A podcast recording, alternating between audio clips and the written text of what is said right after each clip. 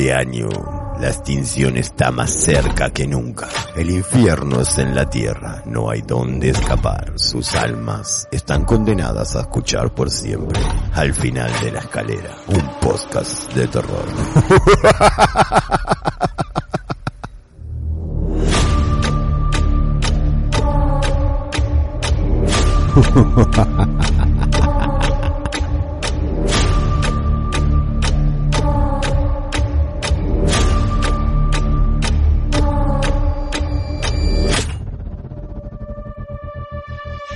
Ha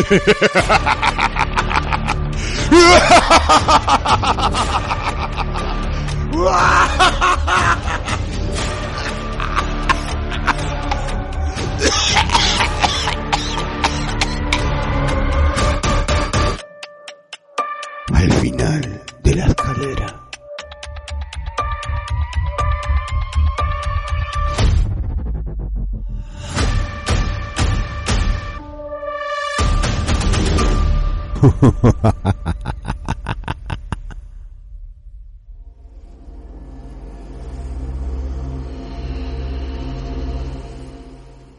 Pero muy buenas a todos. Eh, regresamos. Estamos de nuevo al aire. Esto es al final de la escalera, eh, en un nuevo, en una nueva temporada renovada. Primero tengo que, hacerlo porque si no está mal. Eh, pedirle perdón a los oyentes por el tiempo que los tomamos entre temporada y temporada. Yo obviamente encaré otros proyectos, estuve haciendo otras cosas pero siempre la idea es volver, por eso también no fue una despedida, nosotros en ningún momento nos fuimos, siempre estuvimos acá. Eh, mi nombre es Mariano González, arroba MarianGpod, y he conformado un nuevo equipo, así como una especie de ejército de los muertos para eh, lo que va a ser toda esta temporada, y obviamente que no estoy solo, voy a estar eh, presentando a la gente que va a estar, eh, no sé si capacitada para, para acompañarme en, en lo que van a ser estos programas, pero por lo menos van a, yo sé que van a, van a dar batalla y, voy a pasar directamente a presentarlos. Eh, tengo al señor eh, Cristian Carbone, un conocido amigo de la casa, eh, LM Stamp y todo eso que ya conocemos en este programa, así que Cristian te doy la bienvenida y, gracias por, por estar en este programa, en esta nueva temporada. No, gracias a vos y muy buenas noches para todos. Eh, yo quiero ser Murdoch, porque viste que vos dijiste que nos, nos fuiste a buscar eh, a como cada uno, viste que al Murdoch lo iban a buscar y lo sacaban del loquero. Yo quiero ser Murdoch. Sí, bueno, vos igual somos, no hacía falta que lo aclares. ¿eh? Vos sos Creo que todo el mundo sabía que yo ya era Murdoch. Sí. No hay chance en que seas otro, boludo. O sea, es, es así. Eh, pero bueno, nada, Cristian, obviamente eh, vamos a estar rindiéndole un poco, ¿no? De reverencia al culto, algo que nos gusta siempre, hablamos eh, en algún podcast que grabamos de lo que es el culto a terror y bueno, esa, esa es la idea de este, al final de la escalera. Eh, así que un saludo para todos los oyentes que calculo que van a estar. A todos los que me mandaron mensajes privados, eh, les agradezco mucho los insultos también. Así que nada, eh, esperen una temporada. No va a ser una temporada muy larga, no, no porque realmente calculen unos 8 o 10 episodios, no más que eso pero por lo menos van a ser interesantes eh, y van a ser eh, muy muy bonitos de oír. Y directamente paso a presentar al otro, ¿no? El otro fue como más difícil. Este es como acá se movió realmente el libro de pase. Fuimos a buscar uno uno jodido porque dijimos, no, no, pues tenemos que tener uno que vaya en concordancia de que el oyente también no venga para este lado. Eh, lo tengo al señor Pedro Zuna del otro lado que nos va a estar acompañando esta temporada. ¿Cómo estás, Pedro? ¿Qué tal? Buenas noches. Gracias, gracias por la convocatoria. Eh, agradezco hayan, hayan arreglado con, con mi representante para, para que pueda estar, Sí. que, que hayan, hayan hecho el depósito de, de euros para que, para que se mueva el paz. En un despliegue de, de producción. Sí, quiero aclarar que el representante Pedro está preso en este momento, así que bueno, nada, calculo que arreglarás con él. Hubo unos problemitas, pero bueno, pero ya, ya está, ya está, ya estamos acá, está- estamos listos para, para hacer la temporada, está- estamos listos eh, para, para dar lo mejor, para el, por el equipo. Para dar pelea tal cual. Sí. Hagámoslo por la alegría, dijo un sabio hace un par de semanas. Hagámoslo por la alegría, me dijo. Bien, bien. No dijo, no dijo la alegría de quién. No, no, no, bueno, está bien, está bien, no, había que aclararlo. Pero bueno, nada, estamos, estamos listos, vamos a estar charlando, vamos a estar repasando un clásico.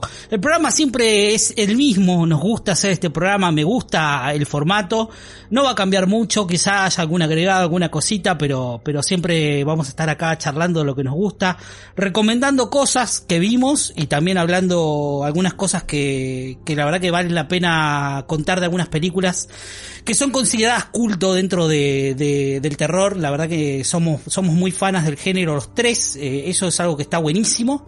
Así que vamos, vamos, vamos a arrancar hablando, muchachos. Estuvimos viendo cosas. La verdad estuvieron pasando muchas cosas, ¿no? En esta época que estuvimos guardados, pandemia y toda esta mierda. Eh, pero, pero si, si para algo sirvió fue para estar mirando películas, series, ponernos al día con cosas eh, interesantes y otras mierdas que no valen la pena ni mencionar. Pero no sé, eh, si quieren pasemos directamente a Cristian que nos tiene para recomendar una serie. Está muy culto Cristian. Eh, va, va a sonar que no es él el que va a recomendar esto, pero la verdad que está bien, está bien. Eh, bueno, nada, yo, como saben, como dijo Mariano, yo estoy a cargo de LM Stan, que es una estampería justamente que tiene una línea de remera de terror. Entonces estoy todo el tiempo enfocado a eso. Entonces no tengo tanta, eh, como lo dijimos en algún programa en el cual eh, fui invitado de Mariano, decía, yo tengo una envidia terrible a la gente que tiene tiempo para ver tantas cosas, eh, porque yo no puedo, me dedico casi 24 horas a mi trabajo. Claro. Entonces, no estuve viendo algo de terror, sino que estuve viendo una serie que van a decir, no, ¿en serio?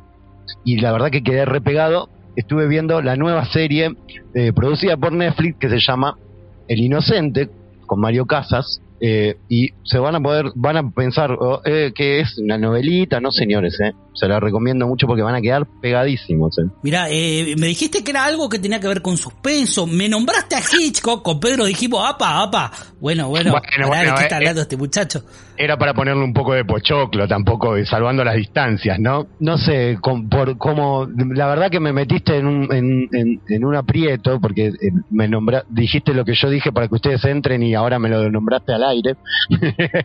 Pero bueno, nada, la historia es, un, es, una, es una historia muy de enriedos, muy de, de que estés prendido ahí de quién habrá sido el culpable, quién habrá mandado esto, qué sé yo, pero lo que está buenísimo es que cada personaje, o sea, cada personaje que nos presentan en, en la serie, cada capítulo está bien eh, visto de la perspectiva de ese personaje. Ojo con eso, ¿entendés? O sea, está muy bueno eso. es muy atrapante la serie. Después si te gusta o no te gusta, es problema de cada uno, pero te, estoy seguro que si se la, la, ponen van a estar enganchadísimos hasta el final porque ya te lo meten corte, uy, ¿qué está pasando acá? Uy, este que, uy, este que va a ser, uy, aquel que va, uy, este que apareció. Si hay algo que hace bien Netflix es esto de poder enganchar ¿no? al, televidente eh, y, llevarlo de las narices con sus eh, true crimes y con sus cosas que la verdad que es una de uno de los fuertes de, Netflix.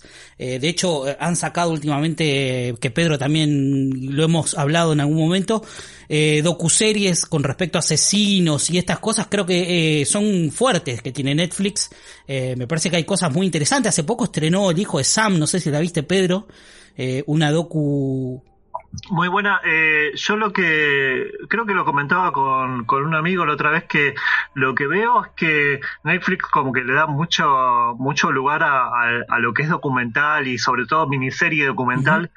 Porque me parece que es como una cosa fácil para que se enganche la gente, en el sentido de que ponele, vos vas a ver un documental sobre Son of Sam o, o alguno de los serial killers famosos clásicos americanos. Sí, el, de, Night Stalker estuvo increíble, boludo. ¿eh?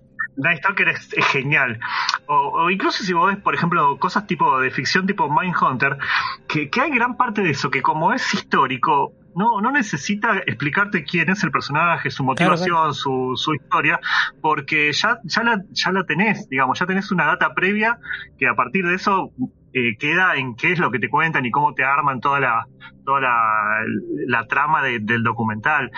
pero es como que es más fácil, viste, de, entrar en, la, en el juego de lo, de lo, que te van a contar, que si yo te tengo que contar quién es este personaje, su motivación, su origen y todo eso, como una gran parte ya está hecha, viste, ya está dentro. Claro, claro, no, no, no, sí, sin duda estoy totalmente de acuerdo, para mí también ellos lo saben, eh, y la apuesta por ese lado para mí siempre está enfocada eh, a lograr eso, ¿no? Que me parece que ya no es una es una marca registrada de la N, de la N roja, ¿no? En busca de eso. Y después otra cosa esto que cuenta Cristian, ¿no? Esta clase de series eh, que la verdad que tienen un montón, como series como You, que la verdad que a mí me atrapó bastante la primera temporada, eh, que son bastante interesantes, ¿no? Que cuentan historias, por ahí te ponen un actor medianamente conocido, en este caso, bueno, Mario Casas, un actor bastante, en este momento bastante en auge, eh, la verdad que muy interesante, pero bueno, si, si Cristian, Cristian, ¿cómo se llama? la serie para, para recordarla? El Inocente. El Inocente, la encuentran en la N roja en Netflix. Así es. Eh, la recomienda, la recomienda, esa es la primera recomendación de Cristian para, para este. Quedé muy pegado con Mario Casas. Yo lo, descubro a Mario Casas por la bruja de Salamundi de, de Ale de la Iglesia, que tiene un personaje genial que te morís de la risa, que es buenísimo. Buenísima esa Y a partir de ahí de a partir de ahí lo soy bastante aficionado al cine español y a partir de ahí lo empecé a ver en algún otro lado y lo empiezo a enganchar y digo, pará, loco, este tipo la tiene, chabón, y hasta que de un momento dije, sí, soy completamente fanático de Mario Casas, todo lo que hace Mario Casas lo hace bien, ¿entendés? Mamá, no sabía que eras tan fanático de Mario mm, Casas. Soy fanático, es súper creíble el chabón, loco, vos lo ves y es como, no sé, mira, salvando la distancia es medio como Brad Pitt, Vos lo pones a Brad Pitt a hacer cualquier programa, cualquier programa, cualquier eh, personaje. Sí. ¿Entendés? O sea, vos lo ves a Brad Pitt y al, no sé, tiene que ser un gitano mafioso y vos decís, dale, en serio, Pitt y a los cinco minutos de película decís, hijo de puta, es un mafioso, es gitano. Bueno, Mario Casas, salvando la distancia, está por esa línea, loco. ¿eh? Aunque tiene un, aunque tiene un par de cosas que lo repiten todos los personajes. Hay un detalle, con esto ya me, me, me consagro de fanático de Mario Casas, hay un detalle que hace con los hombros cuando él está indefenso o cuando está así como atacado sentimentalmente que lo hace en todas las películas. Mira. Es como un tic del actor, sí, los actores tienen esas cosas a veces eh, que repiten, ¿no? Que es una cosa muy natural, ¿no? Que obviamente uno cuando actúa intenta, ¿no? Eh, eh, emular algunas cuestiones que no tienen que ver con uno, pero no, no, a veces no se logra eso. Eh, siempre hay algo que persevera de la personalidad de cada actor y creo que hay en la gran mayoría lo, lo, veo. De hecho, hay algunos tics eh, de grandes actrices como Meryl Streep que uno ya conoce, ¿no? Miradas, gestos eh, que son típicos de, del actor, que también son que también venden de alguna forma, ¿no? Porque yo creo que además de la impronta actoral uno tiene que ponerle su, su, su personalidad un poco para lograr, por lo menos en los grandes actores me pasa de reconocer eso. Pero bueno, queda esta, esta recomendación de Cristian para, para que la vean ahí en Netflix, la encuentren y, se, la, y ¿Cuántos episodios, Cristian? Uh, no, creo que ocho. Mira, me la devoré en, en, en, un fin de semana, o sea, si, si me cebaba la, la, liquidaba en un día y agarré y dije, no, me guardo los dos últimos para mañana. Es más, Imagínate cuánto me atrapé que el último capítulo me lo guardé para la cena. Y, así tipo, no, hoy es una noche especial, voy a terminar esta serie que me atrapó. y pumba, y venga. Eh, bien, bien, bueno, no, y otra cosa que banco también las series de menos de, de 10 capítulos, ¿no? De antes eh, estábamos acostumbrados a series de 24 o más capítulos, eh, y de repente hoy lo que funciona son series cortas de, de menos de 10 capítulos, de 40 minutos, a veces de media, a veces de 20, que la verdad que se, se banca mucho eso. Eso ¿eh? garpa mil. Sí, eso sí, garpa mil. Sí, sí, banco mucho eso yo creo que te mantiene más atrapado una, una, serie de, corta duración que una de una hora, 40 minutos. Porque como yo te digo, uno viene enroscado de, su vida cotidiana y de la cosa y va a decir, no sé si tengo tiempo o ganas de estar eh, eh, sentado una hora, ni, ni, hablar de una película que te tenés que tomar el, el, espacio y la dedicación. Pero si te engancha en 20, 25 minutos, te clavas dos tres seguidos, porque decís, uy, no, no, pará, está buenísimo. Banco a full las series cortitas. totalmente. Pedrito, ¿qué ibas a decir? Claro, te decía que eso fue, lo, digamos, lo que se copió en, un momento en, Estados Unidos de, la, de la forma de hacer series inglesa, que yo me acuerdo que, tipo, hace 10 años yo enganchaba una serie inglesa y digo, uh, qué buena que está esta serie, y después buscaba y digo, pero pará, la temporada tiene 6 capítulos, me, están estafando, porque yo estaba acostumbrado a como 24, lo, lo más lo más icónico que es la serie 24, que justamente eran 24 capítulos y todas las series tenían 20 y pico de capítulos las, las de Estados Unidos. Después me di cuenta que no, que, en Inglaterra o en Europa en general se estilaba que eran temporadas de 4, 6, como mucho, 8 episodios y ahí terminaba la temporada. Y, en un momento los yankees dijeron, che, pará, esto, esto garpa porque te, acorta la, el de producción, y además, viste, que siempre pasa que hay capítulos que son al pedo, boludo. O sea, hay relleno, asqueroso, odiaba, boludo, eso. Mal. Eso era lo, próximo que, también tenía en consideración, que se nota que cuando es una serie, muchachos, hay que llenar 24 episodios, meterle en el medio una trama, una subtrama que por ahí no suma en nada a la historia que te están contando. Y, y eso como que se, se descartó y, la verdad que, fue buenísimo. Claro, ¿no? no, no, yo banco mucho eso, definitivamente. Eh, pero bueno, y pasemos a, otro, a otra recomendación. Se estuvo estrenando hace días eh, una peli muy esperada para muchos, eh, bastante no golpeada para otros, bastante digamos todo lo contrario, esperada pero con garrotes para un cúmulo de gente que la verdad que no que no le gusta y bueno, hace como una campaña en contra de, del director. Eh, pero me gustaría que Pedro sea el primero que hable de esto porque la película es Army of the Dead, de, del renegado y querido Zack Snyder. Bueno, tenemos eh, como mucha expectativa, ¿no? Con Army of the Dead, porque incluso yo me acuerdo estos estos últimos eh, par de semanas de venir viendo, che, ¿qué fecha es hoy? ¿Cuándo, ¿Cuánto falta para, para Army of the Dead? Porque la, la venía esperando. Ah, también que creo que a veces justamente todo ese hype eh, le, suele jugar en contra a algunas cosas. A mí me parece que, que, la peli fue, fue lo que, lo que pretendía Snyder, que ser una, una cosa, digamos, de, entretenimiento hecha para Netflix, con, con no el presupuesto que tiene una, una peli de estudio mega, y que funcionaba, funciona en ese sentido. Lo que pasa es que nada, está como está expuesta además a, bueno, tanto que pidieron el corte de Snyder, a ver, a ver qué es lo próximo. Era como que cuando te están esperando en la esquina, viste, a ver, venía a ver qué, a ver qué tenés.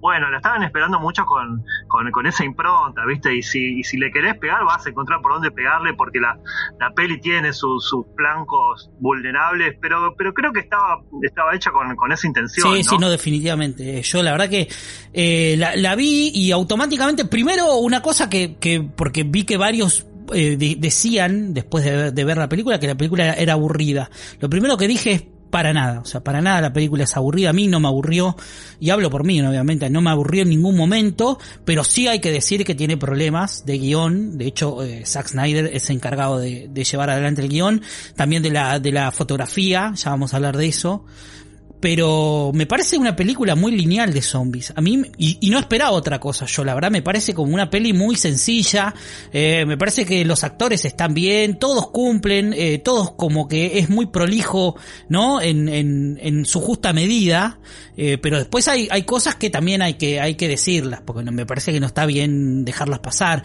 Hay huecos del guion, con Pedro lo hablábamos, lo estuvimos hablando estos días, de cosas que pasan que no entendés muy bien, con personajes.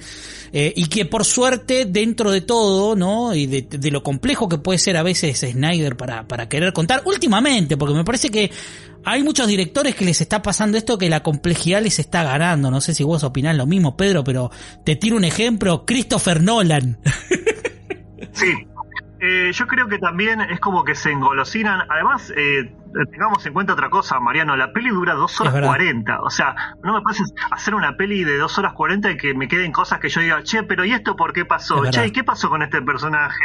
¿Y por qué tal cosa? ¿Por qué no se me explica? Loco, tuviste casi tres horas para contarme la película. Déjame de joder. Es, como esas cosas son difíciles de, dejar pasar, ¿viste? Hay, hay cosas que, que van pasando que necesitarían una explicación un poquito más, ¿no? Por lo menos más prolija, ¿no? Un poquito, que quede un poco las cosas un poco más ordenadas. Eh, por suerte no se mete en esta cosa que se terminó confirmando, de hecho él lo confirmó en una conferencia, que realmente hay un juego de, líneas temporales, eh, claramente había un guiño y dejó de ser un guiño cuando él salió a confirmar que realmente es así. Eh, así que nada, es una, es una gran metáfora, no lo sabemos, se está debatiendo eso en este momento en redes, quizá lo sea, Eh, quizá haya metáforas, quizá haya un mensaje, quizá haya algo que eh, Zack Snyder a través del lente nos está queriendo decir. No lo sabremos, no lo sabemos, pero la verdad que si hay que hablar, hay que hablar de la película, que es lo que al fin y al cabo nos, eh, nos trae. Eh, y la verdad que la peli está bien, funciona, es una buena peli de entretenimiento de zombies. Los zombies, creo que el apartado técnico está bien, ¿no? Eh, muchachos, no sé qué les pareció a ustedes, pero yo creo que los zombies también logrados, eh, tiene momentos muy Zack Snyder, ¿no? De, de, de, acción que a él le gusta contar y a mí me parece que le quedan bastante bien, como la secuencia de inicio, que me parece que está buenísima. Eh, pero nada, cumple. Los títulos de inicio son una maravilla. Sí, y esta cosa de no caer en lo digital, ¿no? Porque también es un peligro caer en lo digital hoy en día eh, y hacer todo un pastiche digital y terminar siendo un soy leyenda. Eh, me parece que está bien poder meterle dosis de eh, animatronic, porque lo, las tuvo, de hecho hay un documental cortito de media hora en Netflix donde muestran el desarrollo ¿no? de, de algunos bocetos y algunos diseños que utilizaron para, para hacer la peli eh, y me gusta que, que, hayan metido animatronic, hayan metido mucho maquillaje, eh, mucho actor en set, me gusta, que no haya tanto fondo verde, utilizaron este sistema nuevo de mapeo ¿no? de, de a través de drones para poder crear y generar eh, lo que es Las Vegas, que eso también está muy bueno, hay que decirlo, eh, no, no se nota casi porque es como una especie de croma nuevo, esto de eh, estar reproduciendo en pantallas eh, el fondo y que no parezca todo no un pastiche horrible. Eso me parece que está bueno. Esa técnica se usó mucho en el Mandalorian. Sí, exactamente. Es, es como el, el, principio, el principio de la era de eso, de lo, lo hizo el Mandalorian, que es una locura. En, en, cuanto a escenarios, es una bestial. Sí, sí, sí, definitivamente. A mí me parece que la película es larga, que no está mal, o sea, como, como un buen amante de los zombies, me parece que la película es mm, pura y exclusivamente de entretenimiento. Lo que creo que le, la gente se enojó y lo estaba esperando con un palo porque el tipo este lleva mucho tras sus espaldas. Primero porque hizo la remake del clásico de Romero que le salió genial, fue increíble.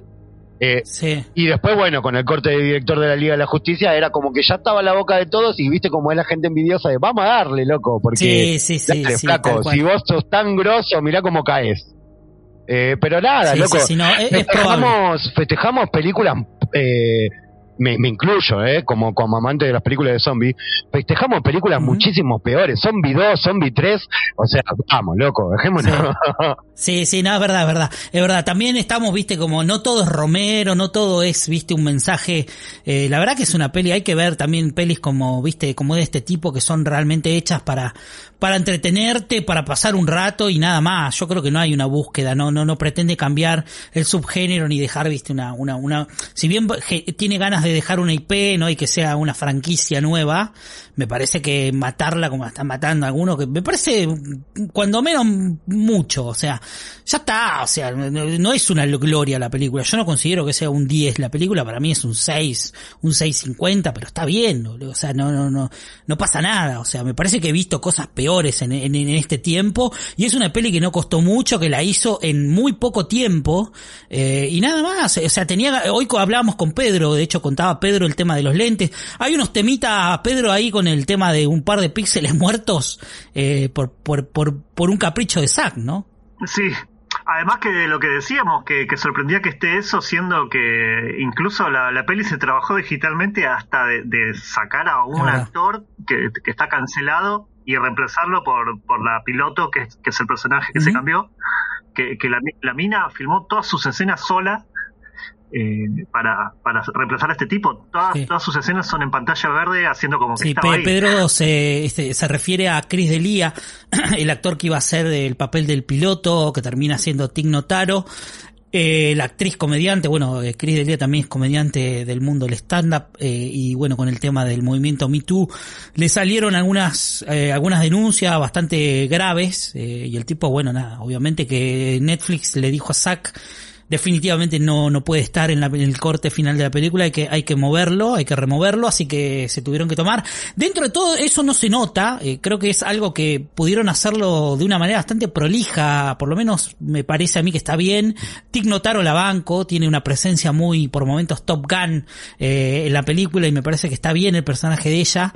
Eh, y nada, me parece que mm, cumple el elenco, no sé, Dave, Dave, Dave Bautista, no sé si les gusta a usted, a mí me parece parece que está bien él, ¿no? Como, como protagónico. Obviamente que el, el, em, el plot de la película, ¿no? Y, esta, esta, esta historia, esta subtrama que tiene con la hija, muere de una forma espantosa, porque la verdad que no está bien llevada.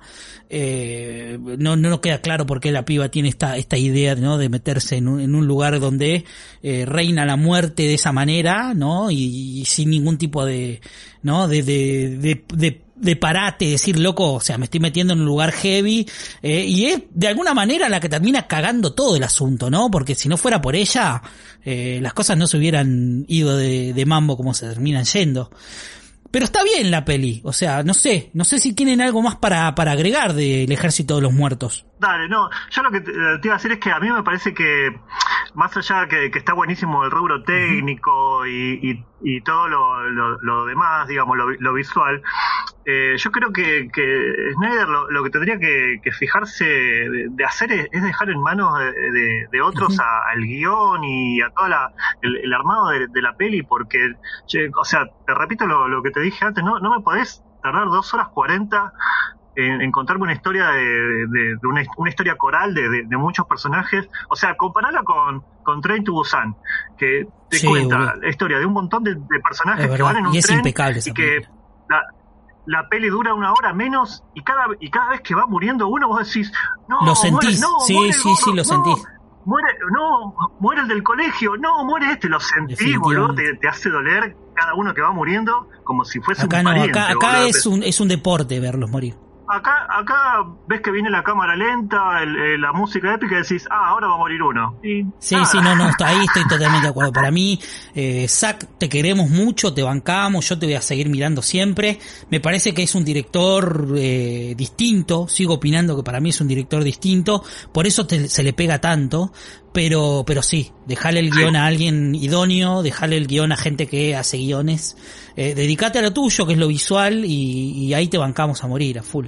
Estoy totalmente de acuerdo con eso, con, lo que dice Pedro. Cristian. Eh, para mí, eh, yo comparto lo mismo que dice Pedro, me parece que la película es larguísima, o, sea, eh, lo que más marcaría es eso, o sea, dos horas cuarenta es una bestiada una película de zombie eh, Pero nada, eso. eh, creo que estamos analizando algo que no hay.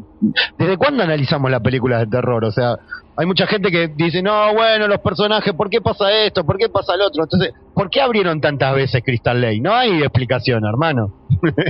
hay que disfrutarla. ¿Por qué no hay un porqué? O sea, la China lo dijo ya. No, no hay un porqué. No hay porqué.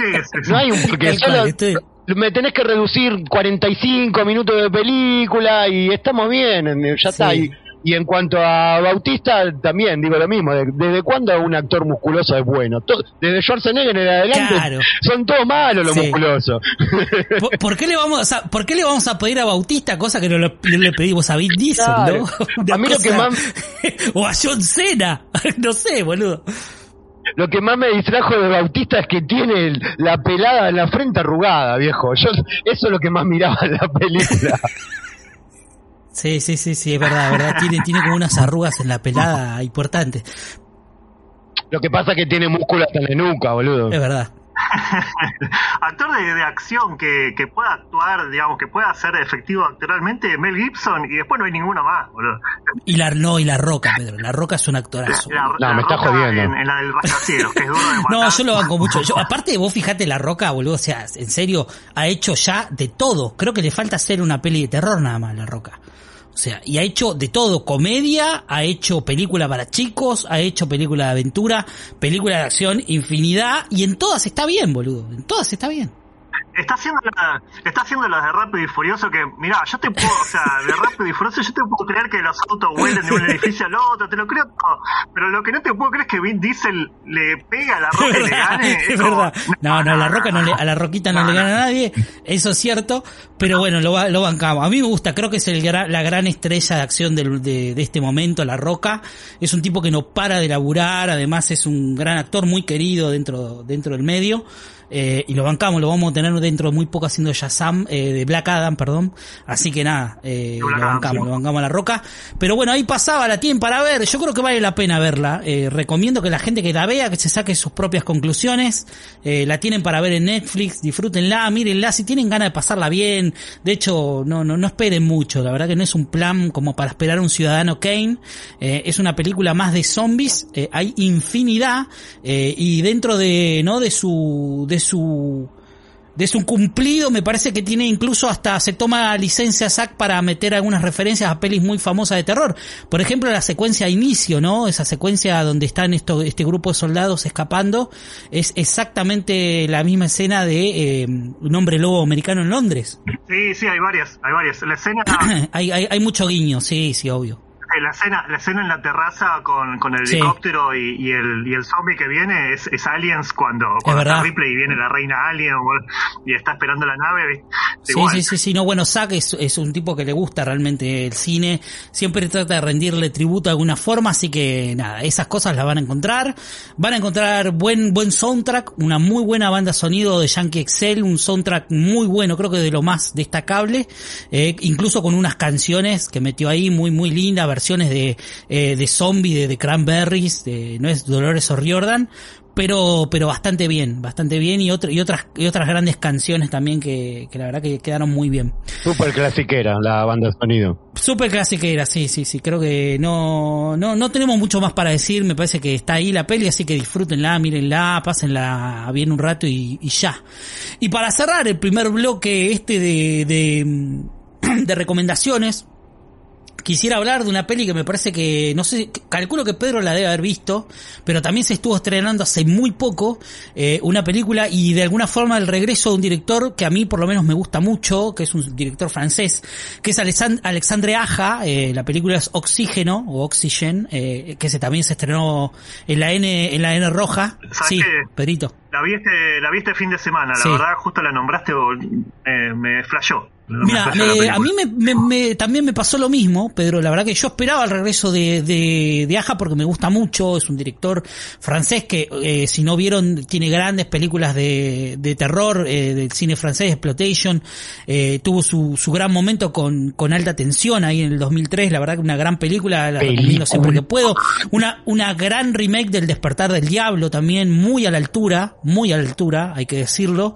Eh, Infierno en la Tormenta, Crawl, una película que se estuvo estrenando hace muy poco también, es muy buena, a mí me gustó mucho esa película.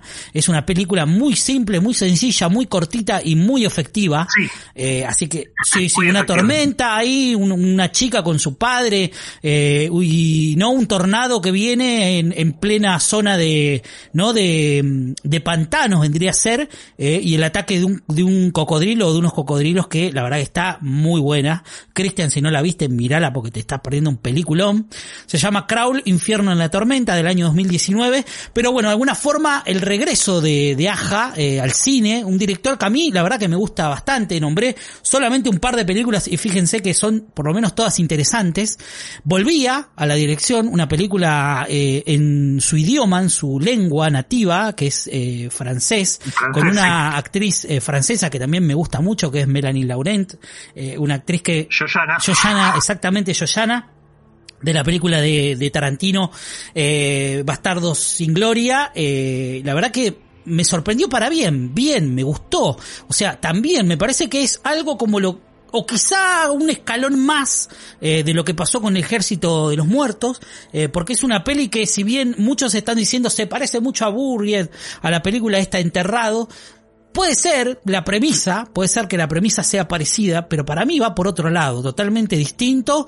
Eh, una película que recae netamente en su mayoría en la actriz, en la labor eh, actoral eh, de Melanie Laurent, que la verdad Es sí, es ella sola. y está muy bien. No sé si a vos te pareció lo mismo, Pedro. A mí me encantó, eh, me recordó mucho, no sé si a vos te pasó, Mariano, me recordó mucho Sí, a Moon. es verdad. La, la película con Sí, Sam sí, Sam Rockwell, muy buena. Por, por una, una cuestión argumental que no, no- la vamos a spoilear, pero pero tiene como puntos puntos eh, de contacto con, con esa peli, pero es como muy admirable que, en, eh, bueno, en ambos casos la, la peli recae en un solo actor que es todo el tiempo el que lleva adelante el, relato, muy, muy de aislamiento, muy de, de, cosas, de, viste, de, paranoia de qué, qué, es real o qué, qué, es lo que estoy pasando. Sí. Eh, pero me parece muy, muy bien llevado el, relato de, una película que no tenés como, digamos, grandes escenarios. No, no, no, el recurso es súper limitado, pero digo, bien resuelto. Esto es también un poco un ejercicio de cómo saber resolver, ¿no? A veces películas que son eh, con una premisa tan simple, donde se desarrolla en un escenario tan reducido como es el de la cabina de una nave, porque la piba está como una especie de camilla, eh, ¿cómo decirlo? De, muy parecido con lo que vamos a estar hablando hoy, ¿no? Porque es de alguna forma como una especie de, eh, de cápsula de sueño, ¿no? De, esta, de sueño criogénico, una cosa así. De Exactamente, y ella se despierta de alguna forma, como le pasa a Ellen Ripley, antes de tiempo, ¿no? Se despierta y no, y no entiende nada y no sabe por qué llegó ahí eh, y no sabe a dónde está yendo y no sabe nada en realidad. Tampoco sabe mucho de ella misma. Eh, va a ir eh, a, lo largo de la, de la película que dura un poquito más de una hora, creo, no sé cuántos minutos exactamente Creo que era una hora Sí, bastante corta, pero la verdad que es muy efectiva. Obviamente que no es perfecta, tiene sus cosas, pero a mí me encantó. La pasé realmente una hora cuarenta dura, Pedro. Acá estoy viendo el dato. Eh, dura una hora cuarenta y la verdad que me encantó. El final a mí me gustó muchísimo. Eh, me parece que cuando uno se encaminaba para un final mucho más, ¿no? Eh, eh, inclinado a la ciencia ficción, al sci-fi que estamos acostumbrados a ver. Me parece que estuvo muy bien ese final, ¿eh? No sé qué te pareció a vos, Pedro. A mí, a mí me encantó. Además que el, el final eh, en cosas también me recordó relatos tipo Blade Runner, ¿viste? O ese tipo de, de cosas post-humanidad, ¿viste? Y también es, es muy copado como durante la película, durante el viaje de la, de la protagonista, la historia va dando varias vueltas de tuerca que nosotros la vamos acompañando, o sea, nosotros junto con ella vamos descubriendo qué es lo que pasa, porque ella no lo sabe y nosotros tampoco, y a medida que parece ser una cosa, pero después parece ser otra, y nos va como todo el tiempo cambiando, viste, la dirección del, relato. Entonces es como muy, muy atrapante en ese sentido. Estás como muy enganchado todo sin el tiempo. duda, sin duda. La verdad que muy recomendable. Cristian, bueno, la viste, ¿no? No, no, no. Pero me encanta. No la vio Cristian, así que te. Alta tensión me encanta, mal. Sí, no, no, y, esta te va a gustar, así que cuando puedas y tengas la posibilidad de hacerlo, mirala, está en Netflix, la puedes encontrar ahí, la vas a pasar bien, eh, una película que genera, tiene sus momentos de tensión y me parece que cumple con ese cometido, por lo menos. Eh, ella está realmente muy bien, todo lo que le va a ir pasando y todo lo, como decía Pedro, todo lo que va a ir descubriendo, también nos va a asombrar por momentos, quizá hay alguna cosita que se ve venir, pero, pero en su mayoría me parece que cumple y está, está realmente muy bien. Eh, me gustó mucho, eh, realmente. Eh. Estuve viendo también un poquito cómo, cómo la filmaban, cómo fue la utilización de las cámaras dentro de esta cápsula. Eh, por momentos cápsula y por momentos no. Hay algunos trucos realmente muy bien eh, a la hora de, de meter la, la, la, historia que, que realmente cumplen. Eh, momentos de tensión, momentos donde ella tiene pesadilla y no sabe si realmente está viendo eh, lo que está viendo, si es que su mente la que le juega una mala pasada. Eh, pero la verdad que está, está, muy bien eso, muy bien. El, el elemento de que, de que ella, como, como lo dice el título que se llama oxígeno, ella se está quedando sin oxígeno en, la cápsula, entonces hay momentos en los cuales eh, la computadora se lo dice, vas a empezar a alucinar porque tu mente, tu cerebro no está recibiendo oxígeno, entonces hay cosas que ella ve que no sabe si, si están pasando o no. no, realmente, y además, y además su vida corriendo peligro todo el, todo el tiempo en esta cápsula, ¿no? Porque le van a ir pasando cosas eh, que ya están programadas dentro de la cápsula, por un motivo que no vamos a entender hasta el final. Eh, y la verdad que eso también me pareció increíble, eh. me gustó mucho, tiene, tiene cosas eh, muy interesantes realmente esta película. a mí me hizo acordar mucho a la película esta, la, de la chica robot, Pedro, no me acuerdo el nombre ahora. De, de, Ex Machina. exactamente, Ex Machina. Por momentos tiene como algunas cositas en la trama del suspenso y eso, que la verdad que me hizo acordar un poquito a eso. Eh, pero, pero vale mucho la pena verla, eh. realmente es esa clase de peli que eh, te la pasás bien y con un final que te deja pensando. La verdad que interesante el final, cómo lo resuelven eh, y nada, eh, tiene, tiene una gran música, un gran soundtrack, bien filmada, muy coherente, muy bien actuada. Así que nada, la recomiendo para que la miren, para que la busquen y pasen un, un lindo rato mirándola. Pero algo más para agregar de, de la peli de Oxígeno. No, la verdad que, que, también es como muy difícil, digamos, eh, dar data sobre la peli porque es una peli que todo el tiempo vos vas descubriendo, te va revelando cosas y... sí, sí, es muy spoileable. Eso, está bueno que uno la, la, vea sin que le spoileen nada porque realmente el, el, o sea, acompañar a la protagonista en el viaje de, de, ir descubriendo y de cómo la trama va dando vueltas sobre sí misma es, es buenísimo. Sin duda, sin duda. Así que bueno, nada, le dejamos unas lindas recomendaciones. Hay una serie, hay una película de zombies, hay una película de suspenso bien llevada como para que puedan pasar este el fin de semana o, lo, o estos próximos días de, de, que vamos a estar encerrados eh, todavía con la cuarentena. Así que nada, me parece que hasta ahí estamos bien. Eh, vamos a vamos a pasar al plato fuerte de este programa, muchachos. Pedro se está agitando las manos, se está frotando las manos porque sabe que ahora acá, ahora vienen los buenos jóvenes, está diciendo. ahora Ahora viene el plato principal. Los vamos a dejar un minuto con un separador eh, y como siempre, volvemos eh, al final de la escalera. Somos el culto al terror. Somos el horror en estampados serigráficos. Remeras LM Stamp, serigrafía, terror, culto, en una calidad de otro planeta. Búscanos en las redes sociales, Instagram, Facebook, como LM Stamp.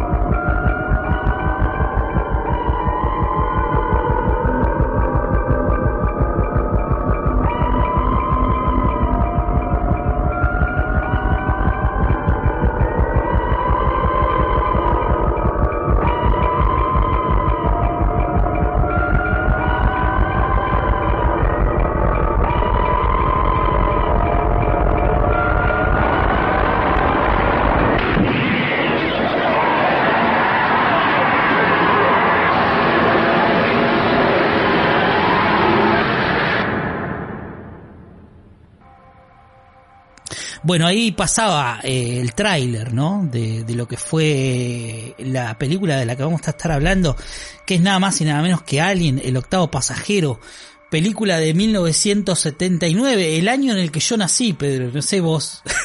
no sé si querés, no sé si querés decir algo al respecto de eso. Pedro era muy chico en esa época. Yo era chico también, che. Es una muletilla que dice siempre, Pedro siempre dice que él era muy chico, siempre fue muy chico Pedro. Sí, sí, sí, siempre, siempre fue ah. chico Pedro. Pará, Cristian, pará, vos no habías nacido. Es verdad, Cristian, eh, vos eras, vos sos el más joven de acá. Yo no, yo no había nacido, me faltaban cuatro años para nacer. Mirá, qué pendejo, qué pendejo es este. Generación, generación de cristales. es un, qué es un millennial, sí, tal cual. Eh, pero bueno, muchachos, vamos a hablar de esta película que es eh, una de las películas más interesantes del género de terror para mí, eh, por lo que, por lo que trajo al, momento, ¿no? Al momento del cine, eh, porque también es una película que yo considero bisagra sin duda. Hasta ese momento había, si bien había películas de, de terror eh, de este de este tipo parecidas que jugueteaban un poco con el sci-fi y otras cosas, ninguna cuenta el horror como lo cuenta este Alien, ¿no? Me parece que es una es una gran película para hablar. Eh, yo la vi muy chico, muy chico, obviamente que no en el 79 pero la vi con unos 7, 8 años. eh, y quedé muy choqueado, sobre todo con algunas escenas que pasan que eh, para mí me, para mí marcaron el cine eh, y vamos a estar hablando en un ratito un poco de eso. Pero bueno, hablemos un poco de, de, de, qué nos, de cómo nos pegó esta película, ¿no? A ver, eh, Cristian, vos contá un poco cómo, que, cómo te pegó esta película cuando la viste, si tenés algún recuerdo de haberla visto por primera vez. Recuerdo haberla visto en, en VHS en la casa de un amigo, porque yo no tenía VHS, no tenía cable, no tenía- era y, y era Claro. era voy vamos a ver esta película y era la que elegía el, el- el- el dueño de la casa y del VHS, ¿viste? Y entonces corte, bueno, dale. Pero me lo reacuerdo, chabón, ¿eh? Pone la película Sí. y al principio dije, oh, loco, esto es un bodrio. Lo digo, ¿eh? Esto es un bodrio. Porque, viste que la película empieza súper nerda, es una película de, de Sí, sí, sí, muy, muy sci-fi. Yo nunca fui del palo de, de Star Trek y, y eso de vamos a manejar la nave acá, allá, dale, hermano, dame acción a mí. Y de repente Sí. decís, uy, la... No, esto es la gloria, chabón. No, no. Me lo Sí, sí, no, tensión, tensión como pocas. Tensión como pocas genera. De hecho, el eslogan de la peli, Pedro, es eh, en el espacio no podrán oír tus gritos, ¿no? Una cosa así. En el, claro, en el espacio nadie te podrá oír gritar. Exactamente, un eslogan que eh, la verdad que imposible que algo salga mal con ese eslogan, ¿no? Porque la verdad que hasta ese momento eh, vi- vi- vivíamos un cine en el que esta clase de frases te quedaban en la mente, no existían trailers, uno por ahí si se topaba con el afiche en algún diario era de pedo eh, y realmente vivíamos el cine de otra forma. Pedro, vos cómo, cómo lo viviste, cómo viste a alguien? Bueno, yo me, me acuerdo también de, de verla por, por primera vez en, en VHS. Tengo también mucho el, el recuerdo de cuando fue que se, se estrenaron las, la- las, las nuevas versiones que, que hizo Ridley Scott. De, de Prometheus y todo, que se, se hizo el, el reestreno en, en salas de, de Alien y de Aliens, y de, de haberla de haberla ido a ver al cine y, y que es una experiencia, loco. O sea, si, si pueden ver una película en, en sala, vayan Sí. a verla porque es, es, es otra cosa verla en una sala y de, y de sentir una peli que yo ya había visto un montón de veces que tenerla ahí en pantalla y, y verla con otros ojos y, y ver cómo te sigue sorprendiendo y te sigue choqueando, boludo, muchos años después de, de- de Sí. haberla visto Sí, sí, sí, sí. Es, es como el, el poder que tiene que tiene esa película, que realmente fue, como, como decir, fue una bisagra, fue un quiebre en, en- en el cine de, de aquella sin duda, época. sin duda. Y un poco, ¿no? Tratando de replicar lo que, lo que estaba pasando con el sci-fi, ¿no? Dijeron, la onda es contar historias en el espacio, ¿no? Eh, la, la onda es, eh, la gente está fanatizada con el halcón milenario. Eh, tenemos que hacer algo parecido, ¿no? Y, uno de los grandes artífices de lo que termina siendo este boom eh, en el cine, eh, tenemos que nombrarlo, es Dan O'Bannon, el, gran Dan O'Bannon, que ya hablamos en, en algún momento acá en AFLE, eh, director de, del Regreso de los Muertos Vivos, guionista, eh, pero un tipo que hizo muchísimo para que esta película sea una realidad. Exacto, es un, es un tipo que, que es como un, uno de los, de los grandes que por ahí no es tan, tan conocido, que si vos nombrás a Carpenter, si nombrás a Romero, si nombrás a, a Scott, todo el mundo sabe quiénes son, pero Bannon por ahí pasa un poco Sí. desapercibido, a, a no ser para, para nosotros que somos fans de- del cine de género, pero, pero el tipo estuvo, estuvo desde siempre, estuvo al lado de Romero cuando, cuando hizo. La Noche de los Muertos Vivos eh, venía venía laburando alguien ya ya la venía pergueñando de desde la época que estaba en, en el, en el instituto de cine y hizo y después hizo una, una película con Carpenter nada menos que, que se llamó Dark. Star y ahí y ahí claro y ahí surgió como la, la idea de, de, de Alien y que bueno ya la, la tuvo digamos laburándola durante durante muchos años a, nivel historia no y a nivel de los elementos que le, que le quería meter Yo creo que una, una manera de saber y de tratar de entender a la gente que nunca lo, lo, oyó nombrar eh, de quién es Dan O'Bannon es sola- simplemente repasar con quiénes se codeaba. Eh, quiénes pedían laburar Exacto, con él. Fíjate los nombres que estuvimos tirando, o sea, Carpenter, eh, bueno, tenés Ridley Scott, eh, tenés eh, George Romero, o sea, tenés nombres que realmente, y no, y no estoy diciendo ni la mitad de los nombres con los que laburó Dan O'Bannon, un tipo que realmente tenía una cabeza muy, muy, muy grande para, para ideas y para, y para cosas y para eh, llevar adelante guiones, eh, porque realmente el primer borrador que, que surge un poco de alguien eh, viene, viene un poco mechado de los cómics, del mundo de los cómics, un mundo que nosotros eh, queremos mucho, Pedro, eh, pero basado mucho en lo que eran los cómics de los años 50, ¿no? Cómics como Forbidden Planet, ¿no?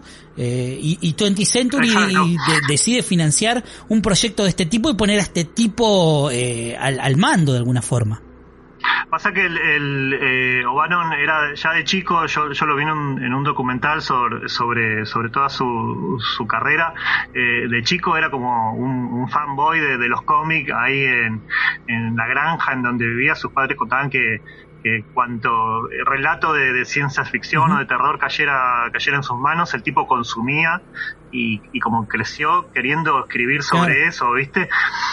y, y se, como, como decíamos, también tuvo el, tuvo la suerte de codearse con gente como Carpenter, como Jodorowsky mismo, que, que fue el que el, el que lo animó a arrancar con, con el proyecto Duna. cuando cuando lo- claro cuando Jodorowsky lo, lo convocó para que para que le haga el, el guion de Duna que, que finalmente no, no se terminó haciendo. Era lo, que te contaba hoy que en, que en un punto a, a Jodorowsky medio lo, lo dejaron lo dejaron a pie porque el tipo reunió todo un equipo que después la, la Fox el, estudio lo, lo usó para Alien y que en realidad a- él, Fue, terminaron dejando como una, una especie de equipo Claro, B, el, ¿no? que, el que fue haciendo como la convocatoria de toda la gente que, que, que por ahí no se dedicaba puntualmente, porque O'Bannon sí, pero por ejemplo Giger no, no, no trabajaba para, el- para ningún Claro. estudio de cine, sino que Jodorowsky le dijo, mira, yo conozco tu laburo, sos un artista plástico, quiero que, que labures en una película para mí.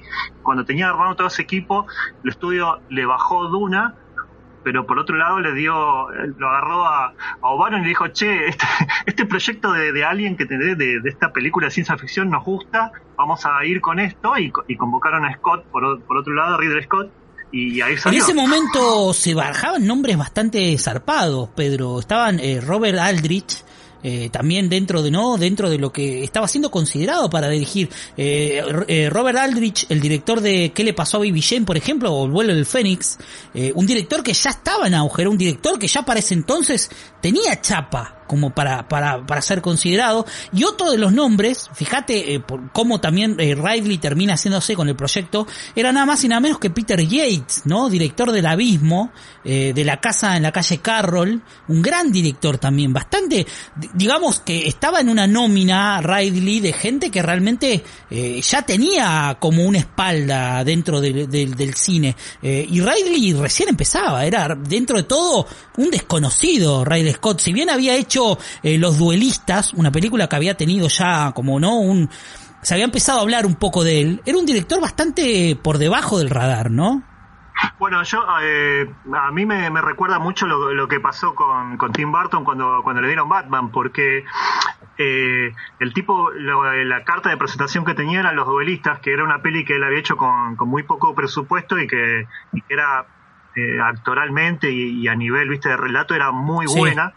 Fue lo que le, le, le dio como el lugar a que lo, lo, lo convoquen a, a dirigir esta, esta peli, viste, que fue como, por eso te digo, fue como parecido a lo que pasó con Barton, que dijeron, mira, este, este pibe con muy poca guita esta- hizo esta película Beetlejuice, que es como lo que queremos, viste, es como un cómic Claro, viviente. Entonces, ahí, ahí fue como que le dio la, la puerta de entrada a los estudios, a, a, digamos, a las ligas Sí, mayores, sí. ¿no? De, de poder encarar un proyecto así. Y creo que lo que, lo que hizo el, el tipo de, de inteligente fue darle todo un tinte muy serio a la película, muy de, de, de- de película, digamos, muy real, porque yo, yo eh, veía que en, en, la- en el relato sobre eso, que el tipo había buscado que se sienta todo muy real, o sea, no, no quería un, un espacio o una nave tipo Odisea del Espacio donde todo es súper aséptico, súper limpio, súper moderno, sino que quería que se sienta sucio, la, la nave. Tenía que estar como gastada, los, los eh, protagonistas, los, los tripulantes tenían que estar sucios, como cansados, como eran una especie de sí, camioneros sí, sí, tal espaciales que estaban laburando y tenían la mala suerte de, de cruzarse con este bicho, ¿no? Era como La verdad que sí. Sí, sí, tenía que sentirse eso como, como que vos te sentías ahí, digamos, viste, como, como que estás en una fábrica de, la Tierra, digamos, tenía que sentirse posible. No, no, de hecho, bueno, eh, el, el, caso es que, bueno, eh, de alguna forma vos antes lo nombrabas eh, y Ray Scott estuvo también en un, en un momento involucrado en el proyecto Duna, ¿no? Él estuvo involucrado y de hecho quedó muy mal porque no quedó. de hecho, se bajó ese proyecto que él tenía, logró juntar a algunas personas, de hecho, de las que terminaron laburando en el en la película, eh, pero eso lo dejó bastante mal y yo creo que, eh, que cuando le cae el proyecto de alguien a las manos, cuando le cae el guion, de alguna forma yo creo que él también vio un resurgir, ¿no? Alguna, vio como una pequeña luz de esperanza de poder hacer eh, algo parecido a lo que él había podido vislumbrar con, con los bocetos de Duna, ¿no? De la historia de lo que era también, ¿no? Haberse codeado con Jodorowsky, con lo que eso significa, ¿no? Sí, Sí, incluso eh, había, hay varios elementos que, quedaron, digamos, del proyecto de Duna, eh, estaba viendo como el, tema de los trajes espaciales y cosas así que, fueron reutilizados, porque bueno, una cosa que por ahí la, gente no, no, conoce tanto es que hay muchas cosas que, quedan de, proyectos que financian los estudios y que queda todo como en preproducción y no, y no se descartan eh, 100%, sino que hay elementos que pueden ser reutilizables y los usan eh, para otras películas, digo, como para, para abaratar costos de producción, ¿no? 26 horas eh, tardó Ridley Scott entre que recibió el guion, se fue a tomar un café, en Londres eh, y leyó el, café, eh, leyó el guion mientras se tomaba un cafecito y mientras eh, iba dibujando, iba creando, generando algunos bocetos que iban a terminar siendo parte de la película. un tipo que realmente terminó siendo como una especie de venta, esto que los yankees saben hacer muy bien, ¿no? De pichar películas y tratar de conseguir presupuesto. el tipo tuvo una aprobación absoluta, ni bien terminó de leer el guion y fue a buscar, ¿no? Dijo, esto tiene que ser mío. El primer requisito que pone Riley eh, es que el presupuesto mínimo tenía que ser de 8 palos, de 8 millones de dólares, para hacerlo bien, ¿no? El tipo como que dijo, mira, yo esto lo puedo hacer, pero no podemos hablar de un presupuesto chico porque realmente hay que contar una historia. Ya en su cabeza eh, estaba la idea de una, historia de terror bien contada, eh, como bien vos decías antes, con escenarios reales, con actores buenos, pero, pero realmente el primer requisito que él pone es este.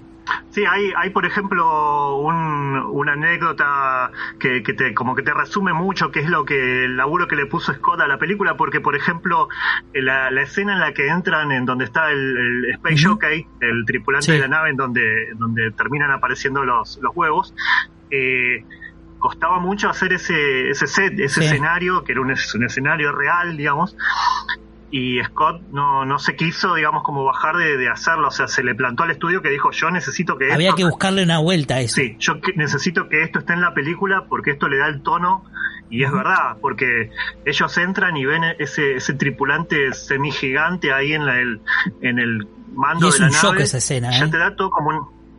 Sí, es un shock que te...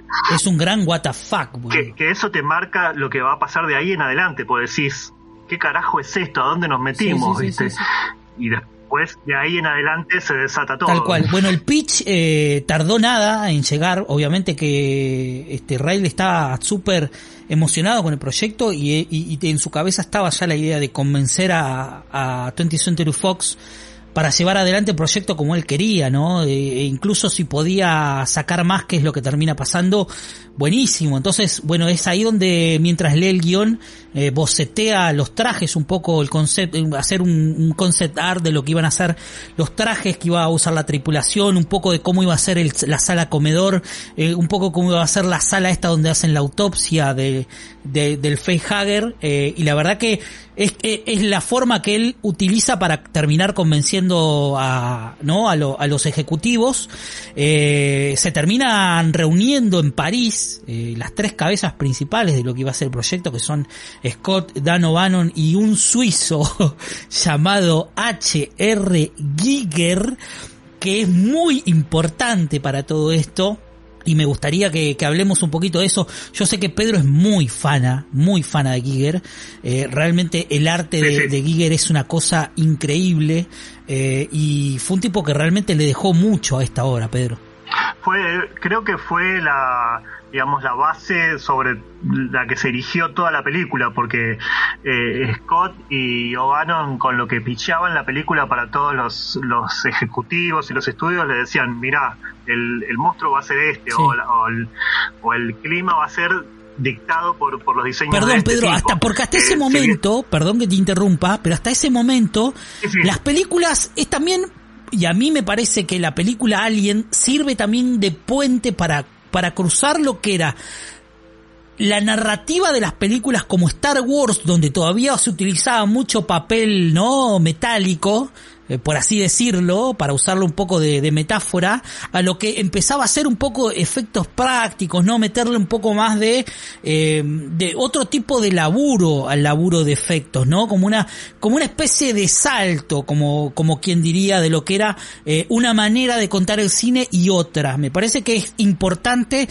el laburo de Higger porque también es como pasar, ¿no? De alguna forma, eh, y, y salvando la distancia, ¿no? De algo netamente, eh, ¿cómo decirlo? Eh, no sé, mecánico a algo digital, por así decirlo, ¿no? Obviamente no es eso lo que pasa, pero es como algo así, ¿no? Porque si bien Star Wars hasta ese momento se quedaba un poco en eso, ¿no? Es como que todavía seguía jugueteando un poco con esa forma de hacer cine hasta ese momento. Es que lo que pasa es que vos lo que ves, por ejemplo, en, en películas como Star Wars o cualquier cosa de ciencia ficción que, es- que, que vos veías en la época, siempre había como formas reconocibles, Claro. digamos. Acá lo que se buscaba era que cuando los tipos entrasen en esa nave Vos te lo extraterrestre, de- vos te creyeras que eso no era humano, no, no estaba hecho por los humanos, que los, los bichos que estaban ahí, los, los seres que estaban ahí eran, eran de otro, de otro planeta, que la misma nave, de hecho hay o sea, un gran contraste entre, entre lo que es la nave de los, de los tripulantes del, del Nostromo con, con el lugar de la nave estrellada que, que ellos se encuentran en donde terminan saliendo los, los huevos de Alien, son, son como dos cosas muy contrastantes, digamos, que eso te marcan de, eh, como, como te decía, que vos digas, pará, ¿a dónde nos metimos? Tal ¿Qué cual. es esto? ¿Viste? Tal Acá, cual. acá todo, a partir de acá todo se va al Sí, carajo. Cristian tiene algo para decir. Gracias, chicos. no, estaba escuchando a los que saben. No, que una cosa, ustedes como son del palo del cómic, me extraña que Pedro no lo haya nombrado. eh, además de ser un, un- un adicto a los cómicos vano, eh, también se ha fumado absolutamente todas las películas de blanco y negro de la ciencia ficción, películas producidas por Roger Corman y, y afines, y que un punto de partida para, para lo que fue muy fundamental para lo que fue Alien es It the Terror Beyond for the Space, en mi inglés luganense, del, del 58 y Planet of Vampire de Mario Baba. O sea, el tipo agarró y dijo, está bien, Sí. este- vamos a basarnos, y como, como lo que ustedes decían, vamos a basarnos en esto, que es poco creíble, que tiene papel eh, plateado pegado en el coso. Vamos a hacer esto, pero vamos a hacerlo bien. O sea, el, el chabón como que le Sí, dio sí, el paso, o sea, fue el, el, el culpable de darle el paso de, de que esas películas de clase B sean de verdad, sean creíbles. Sí, sí, sí, o sea, que no sea un cartón platificado. Claro. Por eso en su, en su cabeza Riley tenía la idea, ¿no? De eh, poder hacer de una manera distinta, ¿no? Esto realmente de poder contar una historia donde uno, donde el espectador realmente se sintiera parte de esto, eh, y la atmósfera es muy importante dentro de la película, eh, y por eso H.R. Giger es muy importante, ¿no? El, el- el- este artista que nace en los 40 murió en el 2014, estaría bueno hacer como una especie de, ¿no? De, de- contar un poquito la historia de este tipo, una historia bastante Porque era un- una especie de pintor artista, Pedro, ¿no? Y su, pareja termina, se termina suicidando, algo que, genera en él como una, un trauma muy grande. Eh, el tipo entra en una depresión este, realmente importante y es ahí donde se vuelca de lleno a laburar con lo que es el arte, ¿no? A dibujar un poco eh, lo que él representaba como sueños que él tenía y de ahí es donde nacen todos estos conceptos, estas ideas demenciales. O sea, hace falta agarrar un libro o, o entrar en Google y buscar eh, los bocetos y, y un poco el, lo que él denominó y lo que terminó llamando como Necronom, Necronom 4 creo que es Pedro, eh, corregime si me equivoco, eh, pero un Sí. poco plasmar los sueños que él tenía, ¿no? Y realmente el arte de Giger a mí siempre me pareció una locura realmente. O sea, un tipo que ya en el set se hablaba de que era un tipo raro, ¿no, Pedro? Sí, el tipo era como, como muy, muy especial porque era un artista plástico. Es como si vos el día de hoy convoques a, no sé, a una Marta Claro.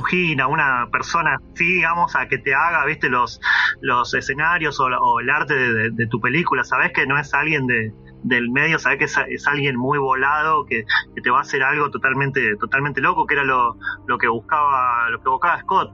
Con, respecto a lo que, a lo que decía Chris, es que es verdad, de hecho, yo le contaba hoy a, Mariano que, que había leído que, en un momento le dice, se le plantan a O'Bannon, un, un director de, de pelis de los 50, y le dice, eh, me, me robó a alguien porque se parece a mi película tal.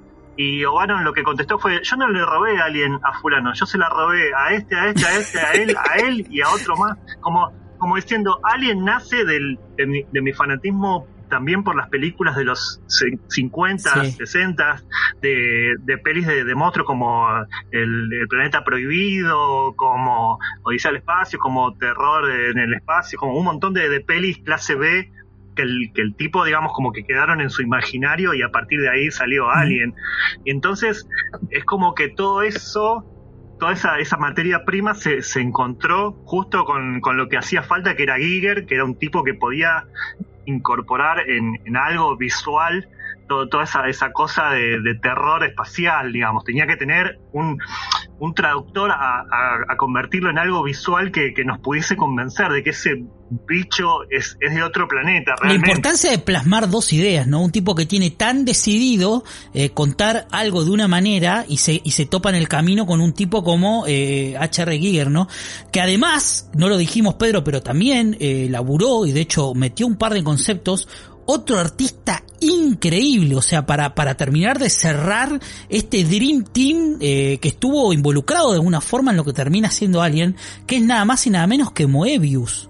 O sea, Moebius termina, eh, eh, arranca haciendo algunos conceptos que, que también no quedan del todo. De hecho, él no está acreditado en la peli, pero estuvo involucrado en algún momento. Claro, Moebius venía de la época que quedó muy enganchado él con, con Jodorowsky, venía de la época de que en, en el equipo estaba Jodorowsky, que de hecho viste que después terminan haciendo el Incal, que es como, como una obra de, de Jodorowsky y, y Moebius, Tremendo. los dos juntos.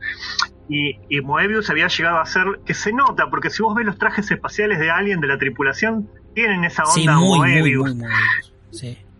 Y él había hecho como el concepto para los trajes espaciales y había hecho un par de cosas, pero se termina, por eso no está acreditado en la película, se termina bajando del proyecto como en una, en una etapa muy temprana, pero pero bueno, es, es otro de los de los grandes que, que aportó Sí, sí, sí. ¿no? a la película. todos pusieron que- un granito para que esto sea este, una, una space opera de, de la forma en la que está, este, en la que está hecha, ¿no? Eh, el caso es que mm, eh, Scott termina eh, en una reunión en, en Los Ángeles, eh, donde presenta su idea, ¿no? Donde pichea su película, eh, y él le dice, creo que recuerdo que lo vi en un documental, que él le termina diciendo, eh, estos son los bocetos, fíjate el laburo que yo hice, esta es la sala de la nave, estos son los trajes, esto va a ser la sala donde lo operan este, a este personaje, donde no luchan con el facehugger eh, al principio, eh, y le dice, em, yo sé que vos me vas a probar esto. Estaba muy seguro, él estaba muy convencido. Yo sé que vos me vas a dar 8 lucas, o sea, me vas a dar 8 millones de dólares para que yo pueda hacer esto. Eh, y no solamente lo logra, sino que además le dan 11 millones de dólares para hacer la película. Además lo loco que de, de las cifras que, que estamos hablando ahora, ¿no? Porque pensá que, que 8 millones de dólares Nada, hoy, boludo. Es un, corto, sí, un comercial, corto, boludo, el 8 millones de dólares. Un comercial vale, vale esa guita, ¿viste? Claro.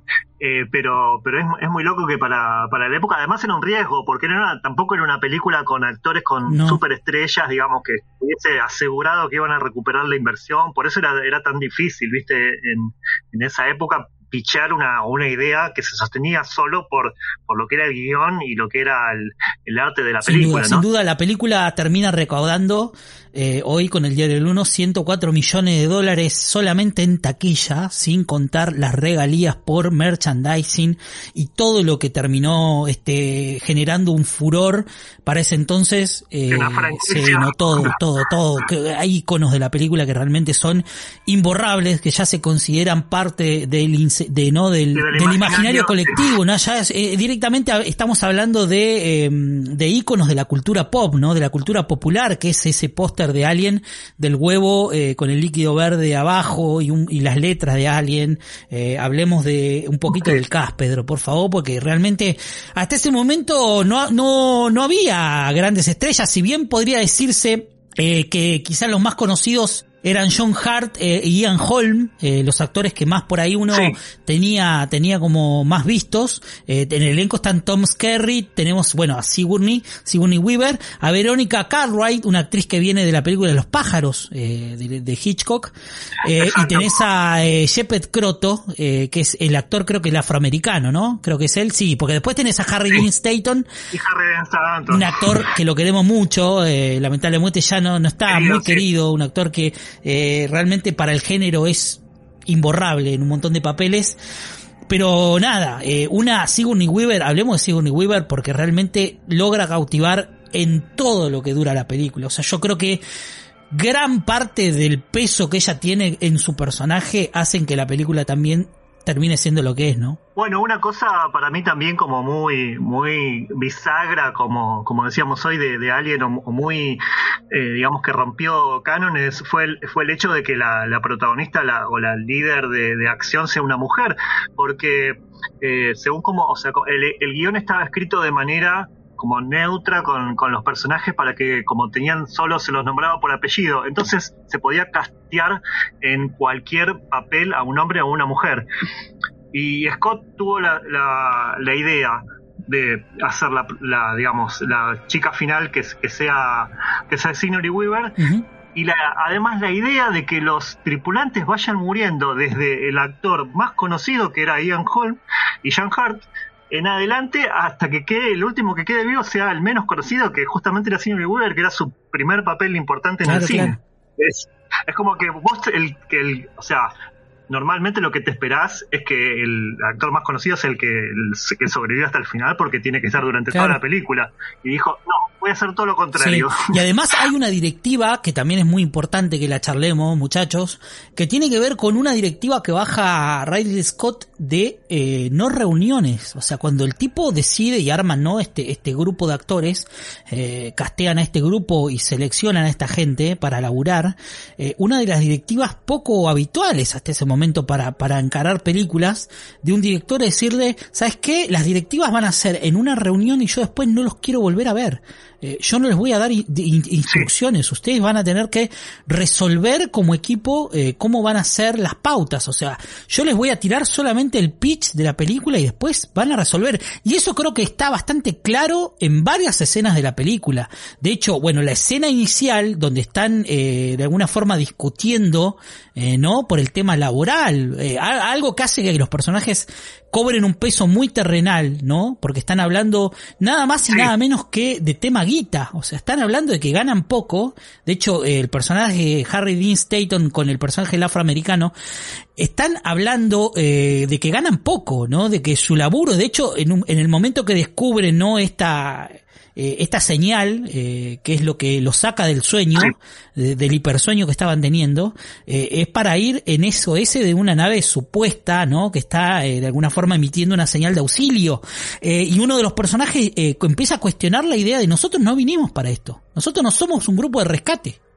Además que en un momento el, el, androide les dice, que ellos dicen, no, pero ¿por qué tenemos que ir a, una señal de, de, ayuda si nosotros somos, somos Claro, camioneros del espacio, o sea, realmente son así. Claro, no, no, no somos rescatistas. Y el tipo le dice, bueno, porque hay una cláusula que si nosotros recibimos una señal de auxilio tenemos que ir, o si no, no les pagan. O sea, esa fue la única motivación que tuvieron para. Un recurso súper interesante porque es algo real, o sea, de alguna forma, este, Radio Scott toma algo real de la vida, o sea, eso pasa en las carreteras. Eh, cuando vos eh, manejas un camión, un transporte, lo que fuera, y ves un accidente, eh, tenés la obligación eh, de parar y de, y ¿no? y de brindar ayuda, porque eso está realmente es una ley, y eso lo, lo, lleva al espacio y de alguna forma lo convierte también, ¿no? Como algo que es, resulta en la película. Realmente, eh, el, es el personaje de Ian Holm, ya vamos a hablar, pero es muy interesante a lo largo de toda la película. Pero nada, me parece que como premisa eh, la historia es súper atractiva, ¿no? Un grupo de gente que eh, son despertados antes del hipersueño, antes de llegar a la Tierra. Ellos, de hecho, eh, resignan un montón de tiempo de vida para hacer ese laburo del cual no ganan mucho, ¿no? Y, y encima les pasa esto, boludo. O sea, es tremendo. Sí, además que eh, arriba de todo eso están siendo engañados, porque están siendo engañados por el androide para, para poder obtener el, la, la, criatura, porque en una, en una versión como eh, aumentada del guion donde te cuenta cosas que, que, por ahí no quedan muy en clara ahí, la, la, nave del Space Jockey, lo que en realidad era, era una, como una especie de nave de, de guerra que llevaba llevaba huevos de alien para, para infectar otros otros planetas enemigos que había caído y había sido infectado por su propia carga, y esa no era una señal de, de SOS, sino que era una señal de advertencia, como diciendo, no se acerquen, no se acerquen acá, y ellos cayeron, aunque el androide sabía que de qué se trataba, pero la corporación para la cual trabajaba quería el quería un espécimen. Sin duda, bueno, la nave termina siendo un personaje más, ¿no? Me parece que el Nostromo de alguna forma termina convirtiéndose en un objeto de culto también hoy en día porque es tan protagonista como estos supervivientes de la nave. Eh, la verdad que los pasadizos, ¿no? Y todo lo que genera, Pedro lo, lo decía hoy, eh, la claustrofobia, estar encerrado en una nave, de no saber para dónde disparar y siendo acechados por una criatura como, como el alien que, que la verdad que termina convirtiéndose y, teniendo como un proceso de conversión eh, dentro de la nave, eh, la verdad que es tremendo y, creo que en su momento por eso también es tan efectiva la historia, ¿no? De cómo, de cómo eh, se infectan y de cómo se va pasando estas etapas hasta convertirse en esa criatura enorme que terminamos viendo casi al final de la película. hay grandes momentos dentro, dentro de la película los personajes eh, son estos que nombramos, que en realidad son, ¿cuántos son? ¿Ocho? Eh, no, son siete. Son ocho. Claro, son siete. son, son, siete. y el gato. claro, y el gato. Claro. Sí, sí, sí, sí. Que muchos dicen, pero con el, eh, la película acá le pusieron el octavo pasajero por el alien, pero ese con el, con el gato. Claro, claro, son ocho, son ocho más el alien, o sea, sería el noveno pasajero, pero bueno, nada. Eh, eh, la verdad que el gato también tiene sus momentos, eh, y la verdad que la película juega mucho con esta idea de no podemos ver al, el, al alien hasta casi al final de la película. Eh, de hecho, cuando llegan a este, a este planeta, ¿no? Eh, siguiendo esta señal de supuesto auxilio que ellos creen hasta ese momento, lo que se encuentran es un planeta totalmente hostil, eso también me parece buenísimo, ¿no? Llegan a un lugar donde hay un clima de mierda, eh, no están en un paraíso. Sí, además que se, se encuentran todo el tiempo con, con cosas que no, no saben quiénes son, porque mismo, mismo la nave tiene un aspecto como si fuese una especie de, ballena encallada, ¿viste? No, no se sabe, no se sabe qué es lo que, Increíble, ¿no? Esa fotografía de, de, la nave. O sea, hay cosas realmente que era una adelantada a alguien para ese momento, ¿eh? Porque yo te digo, la volví a ver esta semana y para mí la película sigue siendo vigente, ¿eh? A mí me sigue generando lo mismo, me sigue pareciendo increíble, a pesar de los efectos, yo sigo que pensando que no le cambiaría nada, absolutamente nada eh, a esta película y, bueno, nada, eh, hablemos un poco de cómo se crearon los efectos, ¿no? Hablemos un poco de el huevo este que terminan encontrando, sé que nada más y nada menos que un huevo pintado eh, con agregados que se le ocurrieron a la gente de efectos y termina siendo más que efectivo. Sí, es que digamos, ya eh, Giger estaba como en, un proceso creativo a medida que, que iba agregándole cosas a, a todo su, su eh, digamos, planeamiento para la película, porque él tenía planeado el xenomorfo, pero toda la, eh, digamos, la, la mecánica del, del, huevo y el face jogger y todo eso fue como, la fue como manejando ahí. Incluso dicen que la, digamos, la forma en la cual el, alien lo infectaba al, al, protagonista, a John Hart, iba a ser distinta, pero después pensaron toda la, toda la mecánica del, del huevo y del facehugger, que, que fue tremenda. No sé si, si sabían que la escena en donde el, el Jeff Buster sale del, del pecho de, de John Hart no, no les habían avisado al resto del cast que, que era exactamente eso, eso te iba a decir. Entonces, entonces las reacciones que vos ves cuando ellos se sorprenden por la sangre que salta y el son, son reales, sí, sí. De hecho, se, se dice que Verónica Cartwright quedó muy enojada porque el chorro claro, más grande le da a ella, le, da a ella, sí. De hecho, es la, es la cara más que más destaca en esa escena, es la que peor, o sea, de repente, claro, ellos esperaban eso, pero no de la forma en la que resulta, o sea, era un realmente un enchastre de sangre muy grande, eh, los, los técnicos de efectos no les dijeron la cantidad de sangre que iba, que iba a volar, eh, y cuál iba a ser la reacción del cuerpo, ¿no? De, de, la prótesis que tenía puesta hasta ese momento el personaje de John Hart, eh, y las reacciones que vemos eh, y que quedaron en, en, ese, en ese plano, eh, realmente son las reales, eh, y, y, y, son muy efectivas, realmente, sí, sí, sí, muy efectivas. Eh, pero bueno, eh, hablemos un poco del proceso de este, de este alien, porque son tres procesos. El proceso del huevo, el proceso del, eh, como decía Pedro, del facehugger, ¿no? De esta especie de araña, esta especie de, no sé, escorpión o, con mezcla de otras cosas, y, el eh, que es el, el, el, momento ya final donde termina saliendo de su huésped, eh, el quebrantapechos, eh, y realmente son icónicas realmente, eh, todas, todos los, todos los momentos, yo creo que ya el momento donde le abren el casco y uno no sabe con lo que se va a encontrar, en ese momento estamos agarrados de la butaca, Pedro. Exacto, además que había también otra cosa que se quería cambiar, que digamos siempre la, la víctima principal o, la, o el objeto de, de, de victimización de, de sangre en, en, las películas hasta ese momento era la mujer, y dijeron, hagamos que sea un hombre al que, al que, al que simbólicamente violan es y, así. y revientan y salga la sangre y todo, que sea uh -huh. un hombre y que la heroína que, que, salva las papas sea una mujer.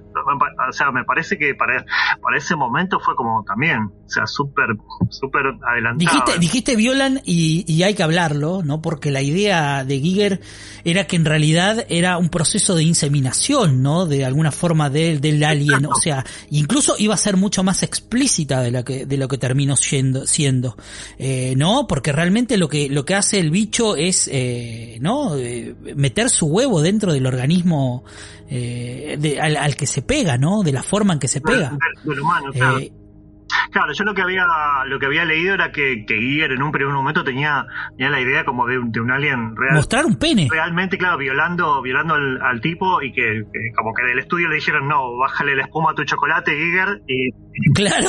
Y ahí, ahí tuvo que, bueno, como que re, reinventar todo el todo el proceso, pero se entiende que es lo sí, mismo. Sí, sí, sí. O sea, está, está, está muy callado nuestro amigo Cristian Carbone. Cristian, hasta ahí cómo, cómo la venís llevando. Espectacular, estoy disfrutando como si fuera un oyente, pero justamente puedo acotar de, de, de mi lado musiquero y es que Higer en toda la obra de Higer y con lo que estaban hablando ustedes, él tiene muchas connotaciones sexuales y más que nada muchas connotaciones fálicas y se armó un quilombo gracias a estas connotaciones fálicas que tiene Higer con eh, una banda muy clásica y muy emblemática de hardcore punk que se llama Dick Kennedys, en el cual le hizo un, el arte para un disco de los Dick Kennedys, en el cual directamente se ven sí. los palos saliendo de un trasero y los Dick Kennedys tuvieron un quilombo eh, gigante porque eh, de una asociación de madres de no sé qué, porque se dieron cuenta que en, la, en todas su, las casas los hijos tenían el arte de un disco donde había un montón de traseros con un montón de palos y esa, todo el arte sí. ese de Higer y es un enfermo de la mente y por eso justamente como dijo Pedro, le dijeron, pará, flaco, pará, pará, pues nos no van a matar. Entonces cambiaron justamente eh, el, acto fálico por, por igual cuando abre la boca y le sale lo otro también sigue siendo un falo. Pero bueno. Y hablaste de hablaste de música, Cristian, y, y, viene bien el, justo me, diste el pie para hablar un poco del soundtrack. Porque también hubo bardo con Jerry Goldsmith, Pedro. Eh, Jerry Goldsmith le, lo contrataron, de hecho, para la película y figuran créditos eh, para para hacer su no su soundtrack de la película. El tipo lo hizo y, y dijeron, ah, sí, sí, muy lindo. De hecho, eh, esto fue eh, puras decisiones de, de, Scott, que dijo, no me gusta muy mucho cómo queda.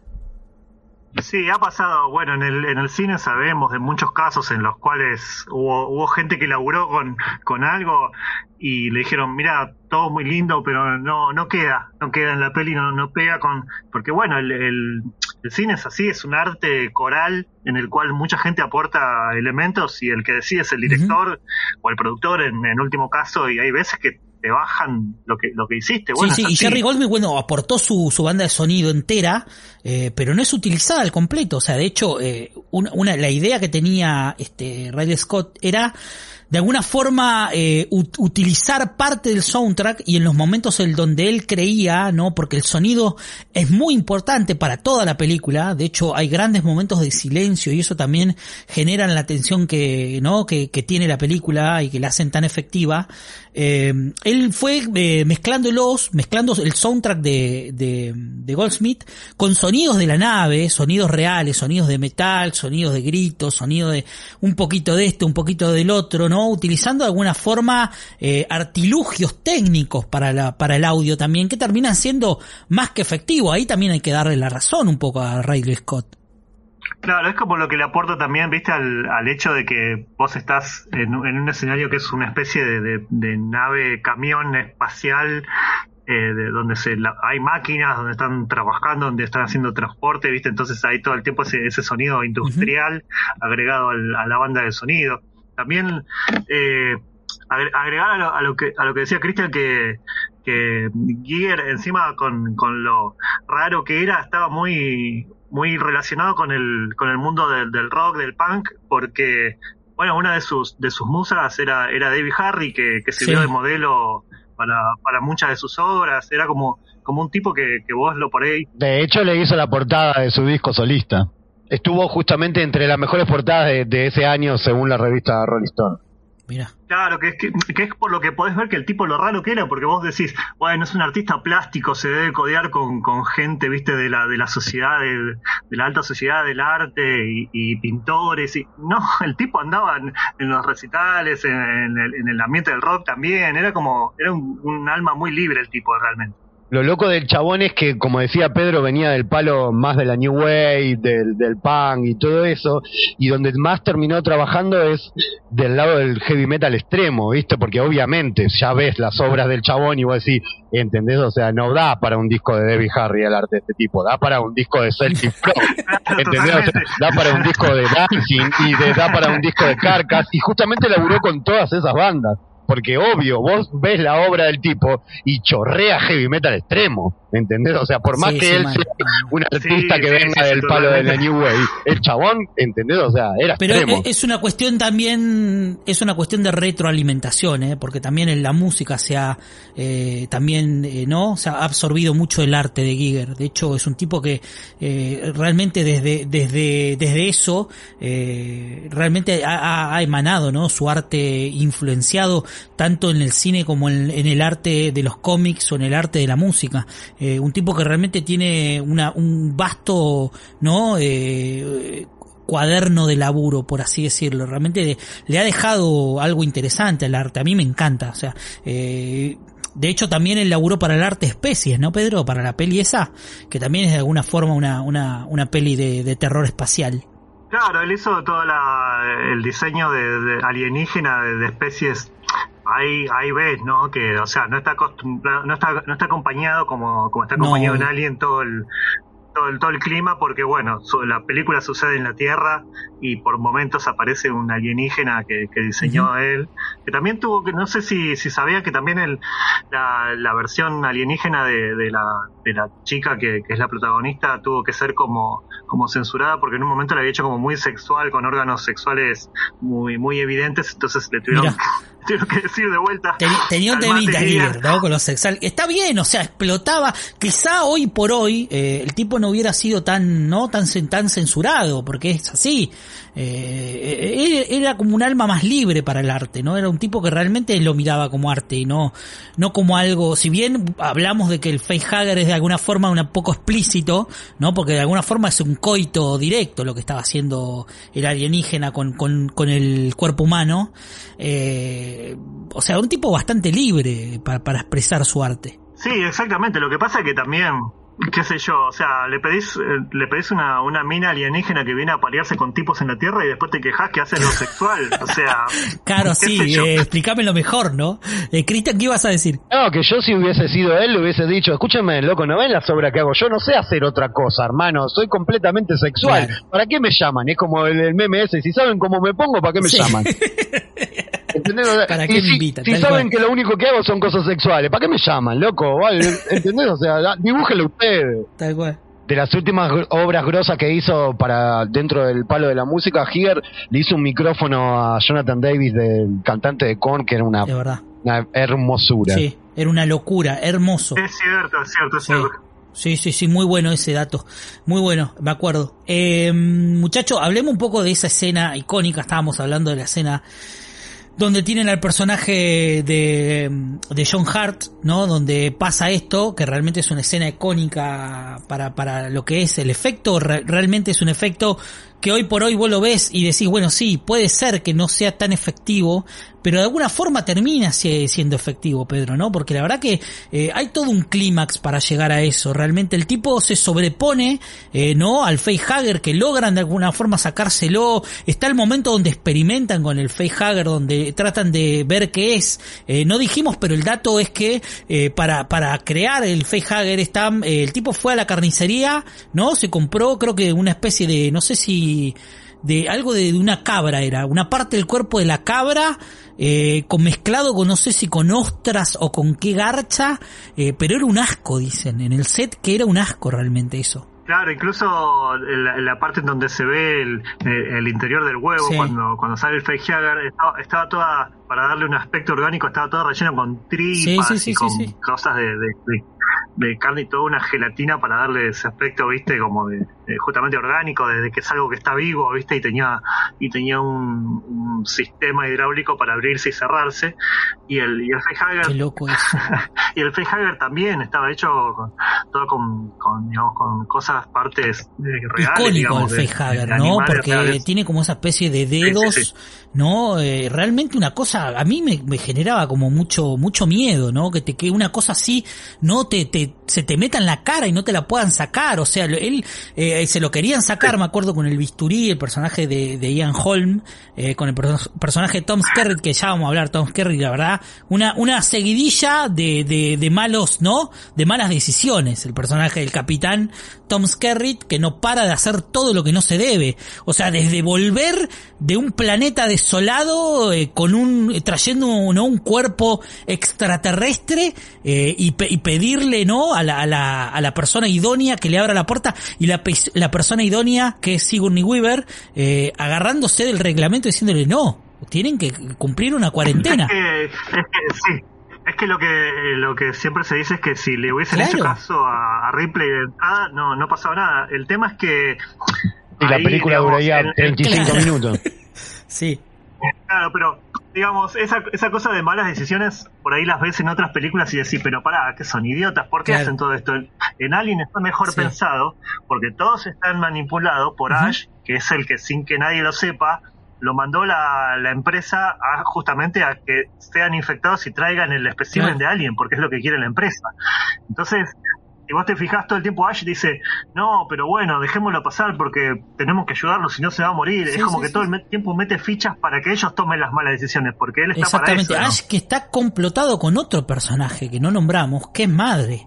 Madre es la supercomputadora de, de la Nostromo, eh, de alguna forma sirve, ¿no? Para, para tomar las decisiones y de alguna forma es como de constante, eh, ¿no? De, de, consulta constante del capitán, de, tomar decisiones, eh, y de pasar reportes y todo eso. Eh, y la verdad que está bueno eso, o sea, me parece que obviamente la tecnología de la cámara, que es como un, un, un gran hermano, hermoso, un confesionario, una cosa así, está complotada con que también es un gran fuck en la película, que es el descubrimiento de que eh, el personaje de Ian Holm, que es Ash, es un robot. Una cosa increíble realmente ese momento.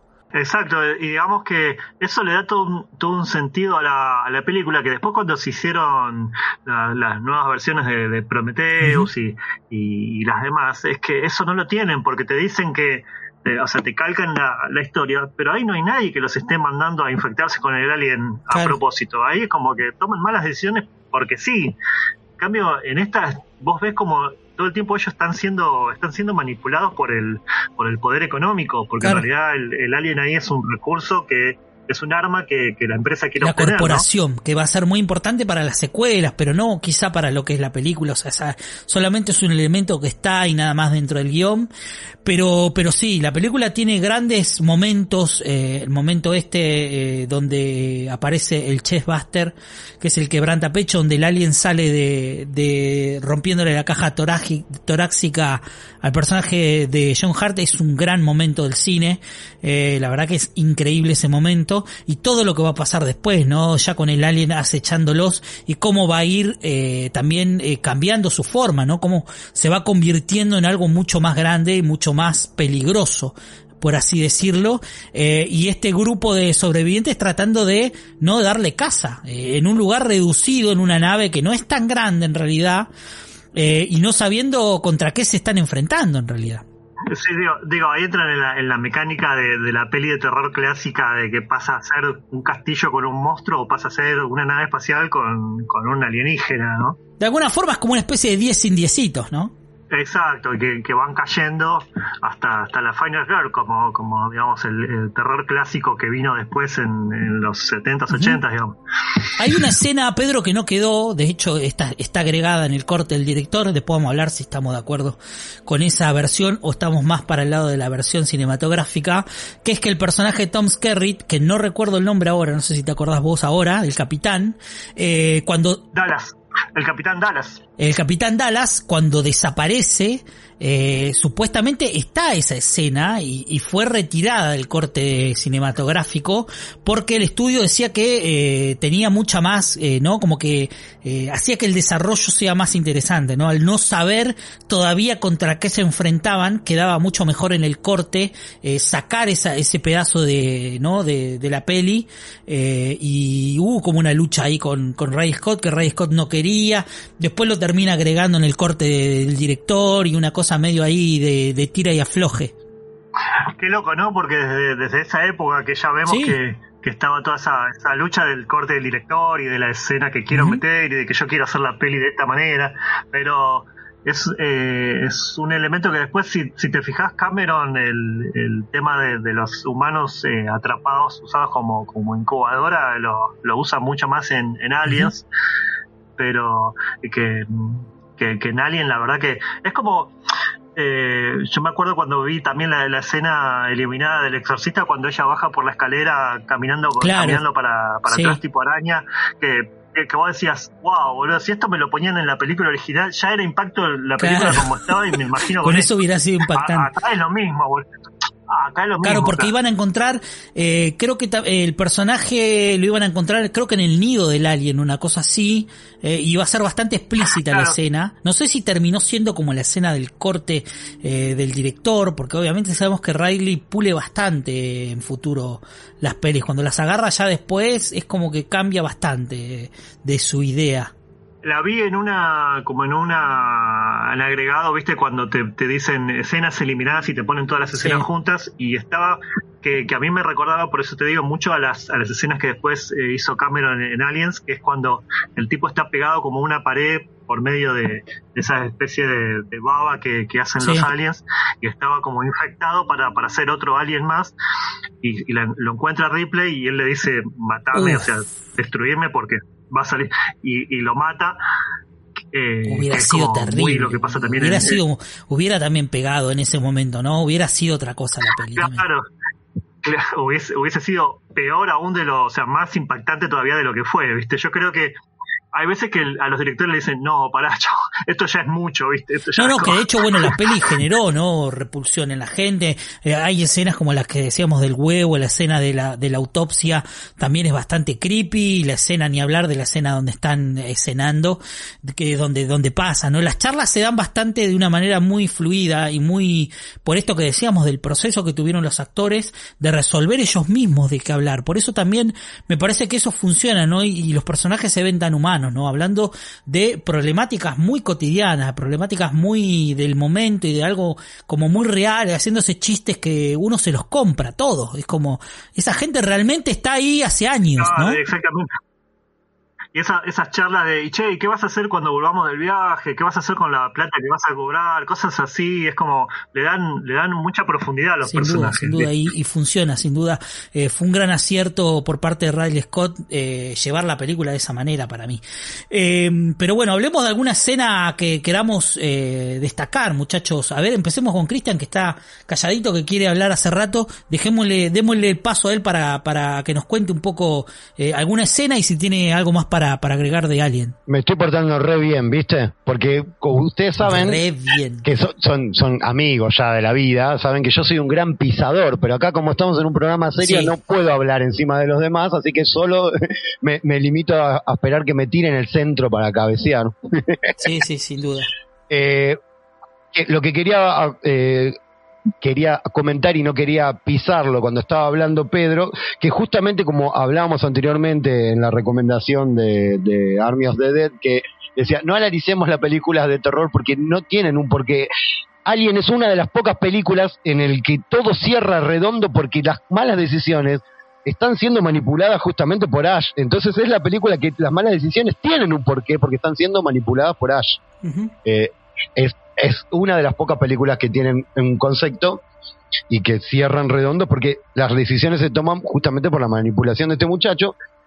Y en cuanto a los efectos, que vos lo podés ver ahora y decís, che, ahora quedaron un poco viejo o algo, hay un efecto genial justamente de Ash cuando le sacan la cabeza, que te das cuenta que la cabeza de goma, y cuando apoyan la cabeza sobre la mesa, que es la cabeza real del actor, que nunca tiene mal una cabeza real como en Reanimator, que te das cuenta que el tipo está metido adentro del coso y lo que sobra es lo que le ponen de coso. Es buenísimo, hermano. Ese efecto no falla, o sea, ni en los 70 ni ahora. No, no falla. Haces una película mañana y con de una forma se sigue haciendo y explota, explota. Ese, aguante ese efecto, loco. Aguante las cabezas reales. Sí, sí, sí, no, no, no. Es la mejor forma de resolverlo también. Todavía se, se sigue haciendo, ¿no? Siempre vemos por ahí alguna, eh, cuando vemos alguna corte, el corte de alguna pierna, algún brazo, se sigue utilizando eh, esa forma y me parece que es la mejor forma de realizar. Cristian, si tenés que destacar una escena por, por, por sobre el resto, ¿cuál, cuál, ¿con cuál te quedarías de toda la peli? Y no, obviamente la, la escena icónica es todo.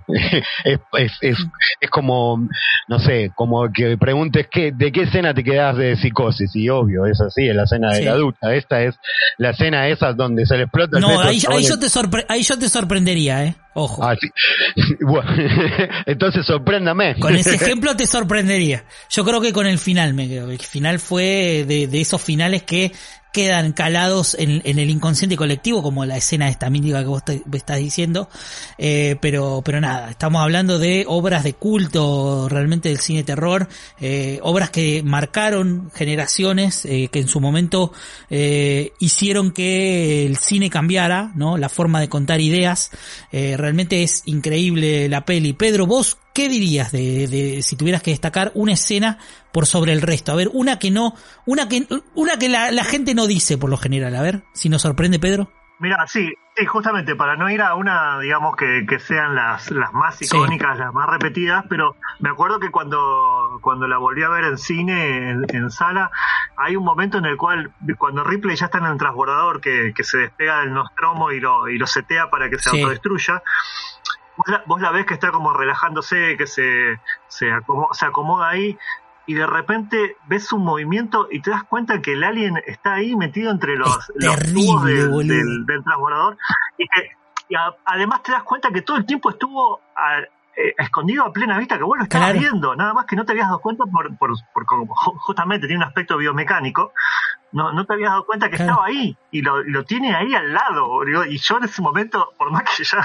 ya le había visto la película mil veces, en ese momento me quedé Claro, claro, saber que está ahí, no, que está siendo acechado y que ella hasta ese momento no lo sabe. Bueno, Ripley está medio en bola, ya es un gran momento, es una escena icónica eh, de Ripley. Una cosa que no dijimos es que el aspecto del alien en un principio iba a tener ojos. Fue, es una cosa que también fue cambiando en el proceso, Pedro, ¿no? Sí, tuvo que, que elaborarse mucho porque por un lado el, eh, había gente que le pedía que tenga ojos porque decía, bueno, pero así vemos hacia dónde, hacia dónde están mirando, así se ve más amenazante y Giger se, se planteó que No, si es, si es un bicho sin ojos, tipo un insecto, mejor. Es como, es como más, amenaz es más amenazante aún, porque vos no sabés hacia dónde está mirando. Y además que tuvo que tener todo un laburo de eh, yo lo, estaba viendo eso hace un tiempito en un, documental de tuvo que tener todo un laburo para que tenga ese sistema que es la boca que se abre y adentro tiene otra boca mecánica y que ese, todo ese mecanismo tenía que estar todo el tiempo con, con un, aceite para lubricarlo para que se mueva y, eso fue lo que le dio ese aspecto de que está todo el tiempo como aviando el alien que lo hace como todavía más increíble. El ácido es también un elemento eh, eh, eh, o sea la criatura realmente es algo que uno debe temer, o sea, tiene, tiene tantas cosas, es como una máquina, ¿no? Siempre, eh, ¿sabes de alguna forma a qué me hace acordar? Obviamente salvando la distancia, ¿no? Al personaje del demonio de Shipper Creepers, ¿no? Una cosa que nunca terminás de saber bien cómo funciona, porque sigue sacando gadgets, eh, ¿no? Y nunca termina de mostrar su verdadera fisonomía, eh, y, lo hace mucho más eh, terrible, mucho más terrorífico. Eh, la verdad que sí, estoy de acuerdo con vos. Yo creo que eh, con respecto al, xenomorfo, para mí lo que lo hace el, el, icono de terror que es, el, bicho más, más que más miedo da. Sí, sin duda. Es, la criatura final, Pedro, ¿no? Creo que es, es la criatura final creo que el, elemento es que, el xenomorfo mata todo lo que se le pone adelante. No es que tiene una lógica. Exactamente. Predator va a matar al que es su presa y por ahí si le da pelea digna lo deja vivir. O Shipper Creeper lo mismo. O, cualquier otro monstruo de terror tienen como su código al cual se atienen. El xenomorfo no. El xenomorfo es un insecto que mata, sí, sí, sí, y mata y se reproduce. mata y se reproduce.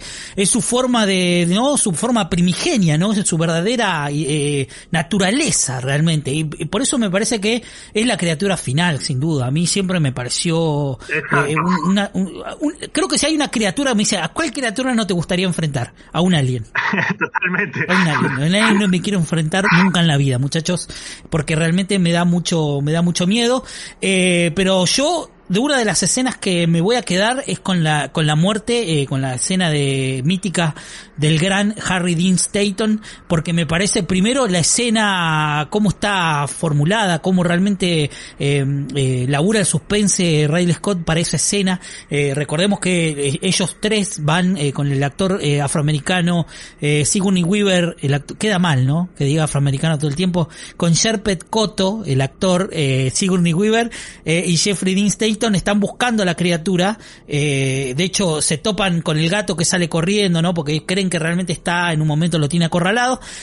Por unos ruidos sale corriendo el gato, eh, se cagan todos eh, y lo mandan al pobre Harry a buscar al gato. que termina en la sala, creo que es una sala de máquinas, una cosa así. Esa sala siempre me dio mucho miedo, boludo. O sea, es enorme. Además, Sí, y esa cosa sucia de que está cayendo agua. Está cayendo agua. La escena es mítica, boludo. O sea, por todo lo que el tiempo que se toma para contarla, eh, el personaje de hecho de Harry Dean eh, deja que el agua le caiga en la cara, como no, como muy haciendo. De hecho, no sé si a vos te pasa, Pedro, pero es como una escena, no sé si capaz que Riley agarró de ahí, ¿no? Para después eh, la mítica escena de Richard Howard. ¿Nunca lo pensaste?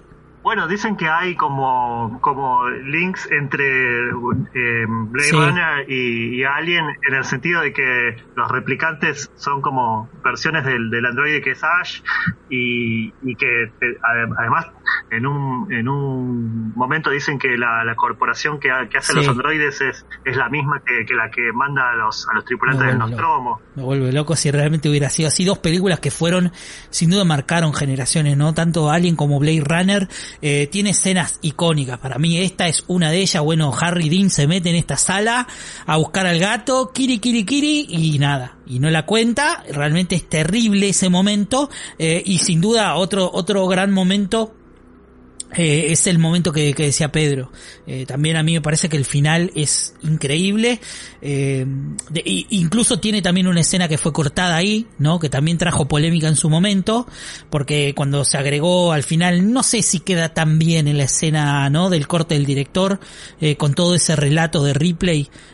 no, no sé. A mí, ¿vos qué opinas, Pedro, de eso? Sí, yo creo que es difícil de, como de digamos, valorar eso, porque uno ya conoce la película como salió, entonces, viste, salvo que, que sea, digamos, un, una, una versión que te cambie totalmente el, digamos, el significado que vos tenías de la película, como por ejemplo pasó justamente con el corte de Snyder, eh, eh, esos agregados o esas cosas que por ahí quedaron afuera no, no te terminan, viste, como de parecer que, uh, mirá, me hubiese faltado esto. Me parece que, que son, son valorados, ¿no? Porque son como cosas que a uno le gusta ver, pero tampoco es como que me va a cambiar la, lo que yo pensaba o lo que yo veía de la película. no, no, sin duda, sin duda.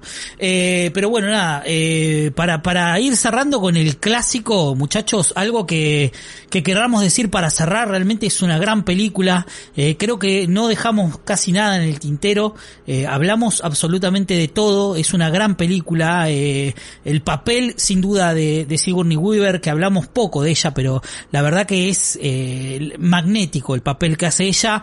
Me parece que todo el tiempo que está en pantalla eh, es, es increíble. A mí eh, siempre ella me pareció, ¿no? Con ese, no sé cuándo mide, como un metro ochenta y pico, siempre alta, ¿no? Una presencia realmente en cámara que, que no hay duda de que, eh, de que eh, Riley vio eso y, y fue una buena fue, fue, una buena excusa, ¿no? Decir, no, eh, tiene presencia, porque realmente los dotes actorales después que demostró terminaron de cerrar, ¿no? Una, una carrera en el cine que realmente es inmensa, eh, pero nada, el personaje de, de, de, Ripley para mí es ícono y un gran personaje de la cultura popular, de los grandes personajes eh, femeninos de la historia, eh, y que siempre van a estar presentes, ¿no? Ojalá eh, si en algún momento vemos alguna película este, de Alien en el futuro, veamos un cierre digno del personaje. Eh, aunque algunos dicen que ya lo tuvo, no sé, yo ahí ya no, no opino mucho. Eh, y un gran acierto también, haciendo link con eso, y es lo último que tengo para decir. Eh, me parece que eh, también es un gran acierto de parte de James Cameron eh, sacar totalmente, correr el eje para lo que fue la segunda parte y, y, inclinarlo directamente en una película de acción y sacar, sacarle bastante de, no la cuota de terror que tenía porque yo creo que no hubiera funcionado ya en la segunda y me parece una jugada súper súper inteligente. Por algo Aliens también funcionó de la, de la manera que funcionó, Pedro, ¿no? Sí, yo creo que son de esas secuelas que que muy acertadamente, no sé, me recuerda, por ejemplo, la, la secuela de la masacre claro. de Texas, que cuando eh, se plantearon hacer una segunda, dijeron, no, es imposible recrear el ambiente, la sorpresa, el, el aire que, que, tenía la primera, hagamos algo totalmente distinto, y la, y la segunda es como una especie de, de, peli totalmente desmesurada, casi de terror humorístico, claro. y, y, va por ese lado, y por eso la terminas queriendo, ¿viste? Y con Aliens pasa uh -huh. lo mismo es como es una peli de acción de, de, Cameron totalmente de, despegada, si, si bien agarra lo que, lo que te muestra Ridley Scott y, y, te lo aumenta y te lo lleva en, en otra dirección, eh, es igual de válido, es igual de disfrutable. Sí, sí, funciona, funciona muy bien. Y funciona totalmente. Sí, sí, funciona muy bien. Incluso hay gente que se disputa, eh, Pedrito, jodida esa, eh, ¿Alien o Aliens? Y pero lo que pasa es que como que te digan, no sé, pizza claro. o milanesa. No, eso digamos, no se discute. Eh. Eso, que... Las dos a la final. Acá los voy a pisar a los, acá los voy a pisar a los dos y los voy a recagar a palo a los dos. Eso no se discute. Pizza toda la vida, hermano. ¿Qué estás diciendo? Sí, no sé, a mí la milanesa me gusta mucho. no, no, obvio, pero no sé.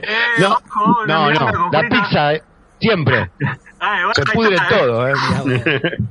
Pero por eso. Qué grande, qué grande, Cristian. Pero estoy de acuerdo con Pedro. Es, es, difícil porque obviamente siempre el ángulo está, eh, es como cambiar, ¿no? 180 grados realmente. Una cosa eh, que se termina convirtiendo, aparte creo que eleva la figura de Ripley, ya la segunda la convierte en todo un ícono, en toda una estrella de, ¿no? De, de del cine de, de, acción y me parece increíble. Increíble sí, como está contada. Tiene, tiene, agregados tipo la reina alien que, que es como... Sí, maravilloso. Tremendo, maravilloso. tremendo. No, no, tremendos momentos de esos robots, no, todo bueno, pero creo que Aliens también en algún futuro quizá podamos hablar de eso. Eh, hoy lo que nos competía era esta película, eh, la, la, la, de Riley, su versión y su visión, ¿no? Y cómo, y cómo de alguna forma le abrió paso a un montón de películas, que acá le voy a dar el pie al señor Cristian Carbone, que se embebieron con la idea de Alien en un futuro para poder sacar rédito, ¿no? Sí, sí. Claro, se colgaron, se colgaron de las bolas de, de, alguna forma de Riley Scott para intentar emular o por lo menos eh, seguir en ese camino, ¿no? Cristian, contanos un poco. Y bueno, como les decía, como les decía antiguamente, eh, Obano nutrió mucho el cine de ese, le dio el paso un poco le dio un paso un poco más arriba, más pochoclero, y entonces es como, después de esto, es como volver otra vez a las raíces, ¿no? O sea, buenísimo, ahora toda la gente eh, le copa esto del espacio y del terror espacial, pero esto ya lo veníamos haciendo hace un montón, o sea, del 58, del 65, hay un montón, como decía, de Planet of Vampire de, del maestro Baba o It de Terror Beyond del 58. Cuando explotó Alien, eh, la gente empezó a, ya directamente ponerlo como un género y entonces, generalmente de donde vienen todas estas eh, hermosuras del exploitation en de Italia, empezaron a salir como chorizos, película, película, película, que en realidad, o sea, como dijimos, es como engancharse de las bolas de alguien, pero en realidad era como volver otra vez al origen, porque esto ya había pasado. Pero hay justamente una Alien 2, que como hizo Fulci con Zombie 2, hay una Alien 2 que no tiene absolutamente nada que ver con Alien, transcurre en una, en una, en una fosa, así como en una cueva subterránea, y tiene unas escenas de gore buenísimas, pero no tiene absolutamente nada que ver con Alien. Después tenemos eh, Contamination eh, Alien en, la Tierra de, Luis Sicosi, también es quisieron prenderse de ahí, pero la película agarra por otro lado que no tiene absolutamente nada que ver. Pero tiene música de los grosos de Goblin, como buen, como buen película Tana. Pero otro que recontra el, el, Alien Exploitation, por decirlo así, era el maestro Roger Corman, que tiene en su haber la galaxia del terror del año 81. Atentos a esta, la que no, la, que no la vieron. La galaxia del terror del año 81 es una gema porque tiene, escucha, Robert England antes de ser Freddy, el capitán Spaulding, grosso siempre. y, y justamente en el diseño de producción estaba James Cameron, ¿eh? Mirá, datazo ese, ¿eh? James Cameron en, uno de sus primeros sus primeros laburos en cine. Sí, sí, sí, era un pibito, llevaba el café y después le dijeron, che, ¿no querés hacer un, el diseño de producción? Bueno, dale. Sí. Este, mm, la galaxia del terror es un, eh, eh, viene a ser como una trilogía después, porque después está la galaxia prohibida y después, más adelante, está otra que no me acuerdo que creo que es Terror Witching o algo así por el estilo y después eh, Roger Corman se, se cansó ya de, darle al, Exploitation Alien, pero bueno, después volvió como su sucesor y también empezaron a seguir haciendo películas de chorizo, pero la que una de las grandes películas que quiero marcar del Alien Exploitation es del año 87, Creepizoides, se llama, con con Liana Kirley, que para los que no le suena el nombre es la colorada del regreso de los muertos vivos. Sí, ¿cómo le eh, obviamente posa desnuda como tiene que ser en la película. Creo que esta, justamente que es la película que aparece más rápido ella desnuda. Porque lo cronometré. Hijo de puta. Eh, eh, es una película, de esas películas que son tan malas, tan malas que las terminás amando, porque se ponen geniales donde hay bebés, donde hay bebés mutantes, ratas gigantes, que obviamente ellos son parte de una tripulación eh, que son acechados obviamente por un alienígena que en casi ningún momento se ve y cuando se ve decís, ¿en serio? ¿En serio me hiciste estar pegado a esto? Dios mío. Después hay... Nosotros si no hay bebés mutantes no, no entramos. Eh. Después hay otra recomendable también que es Shadow Zone, que es una película de Full Moon, que es la casa de, los Puppet Master. del año 81 también, muy recomendable, y una que sé que a vos te gusta, Mariano, que es Extroc, del 86, que también encara por el lado de los alienígenas, pero después termina yéndose para cualquier otro lado. Del 82, eh, Extro. Mira que esa la sé muy bien porque me gusta mucho esa película. Mira, yo la tenía como que era del 83. 6 de diciembre de 1982, una película de Reino Unido dirigida por Harry bueno, Bromley Davenport. Faltaba poco que sea el 83. Eh, pero no, no, sí, es, para mí es también, eh, Extro, si no la vieron, para mí es una peli de culto, a pesar, ¿no? De algunas cosas que tiene Pedro, la debe haber visto, Pedrito, no sé si opinás lo mismo. No, pero no la tengo, la, la ¿No, viste Extro? Me cayó no, te estás perdiendo tenés que, yo creo que terminás y tenés que ir a verla porque Extro para mí es de las mejores cosas que vi en mi vida eh, eh, y está dentro de, sin duda, de, la, de las mejores eh, space opera para mí. la verdad que la banco mucho me gusta mucho esa película. La vi, la vi un par de veces y siempre que la veo es, eh, la disfruto mucho. eh, Otra cosa, mucho. otra cosa que, que venían remarcando todos ustedes, que todos ustedes, es como si fueran un montón, ustedes dos, eh, que, Somos, un montón. que los venía- Somos legión. que los venía, los venía escuchando atentamente, que justamente remarcaban toda eh, la temática y todo el ambiente que genera la, la, eh, la nave de Alien, que justamente si volcamos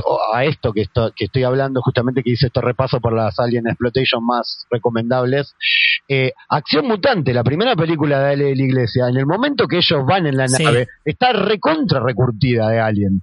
Porque marca justamente Sí. eso del encierro, de la nave sucia, del, del, del conflicto de ellos ahí adentro.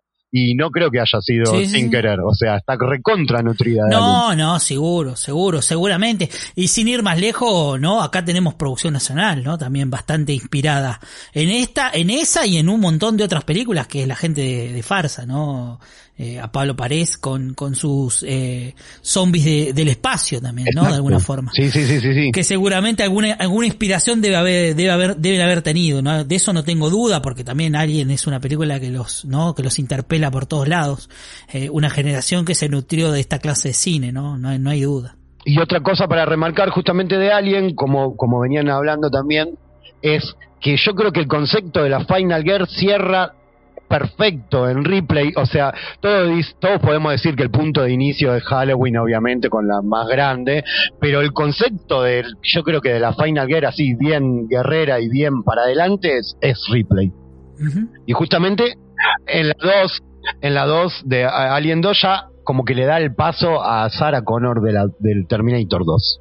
¿Entendés? O sea, No, seguramente, es la música inspiradora de toda la Final Gear Ripley. O sea, todos somos Ripley. Seguramente. No, seguramente en los 70 vamos a encontrar si buscamos algún icono también eh, importante, ¿no? Eh, de, porque sería injusto decirlo. Pero yo creo que a nivel importancia, ¿no? Y relevancia dentro del cine, no hay duda que el personaje de Ripley es uno de los más, eh, con más peso, ¿no? Los, los que más tuvieron, ¿no? Su, su, su momento de estrellato y que realmente el público se, lo, lo, lo, lo valida de esa forma, ¿no?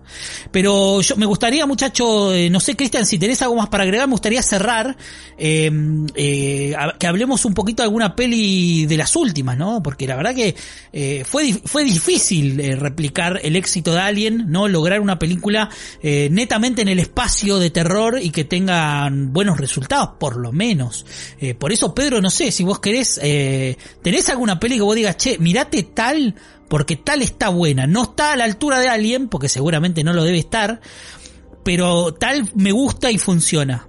Mira, una ¿Recordás? que. Sí, sí, sí. Eh, una que es de, de hace, creo que un par de años nada más, o, más reciente aún, es una que se llama Life, que, Sí. creo, que la- creo que está disponible en Netflix para ver incluso. Eh, que, que está Ryan Reynolds y es muy, muy alien.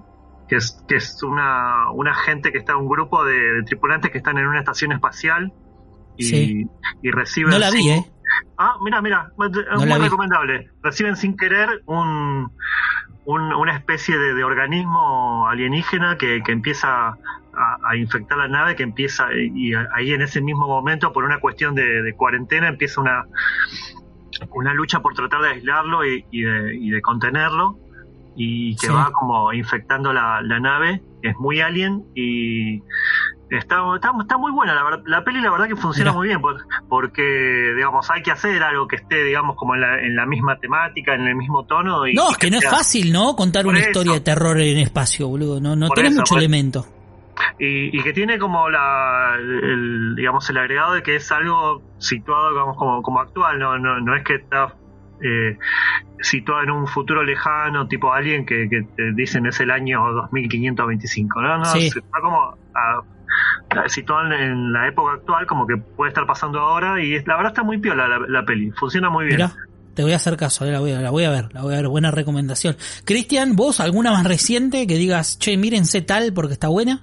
No, yo creo que todo, el- todo lo que sale después de Alien, si no lo toman para el lado de la chacota, me quedo siempre con Alien. O sea, por eso, recom- Sí, por eso no, no, sin duda.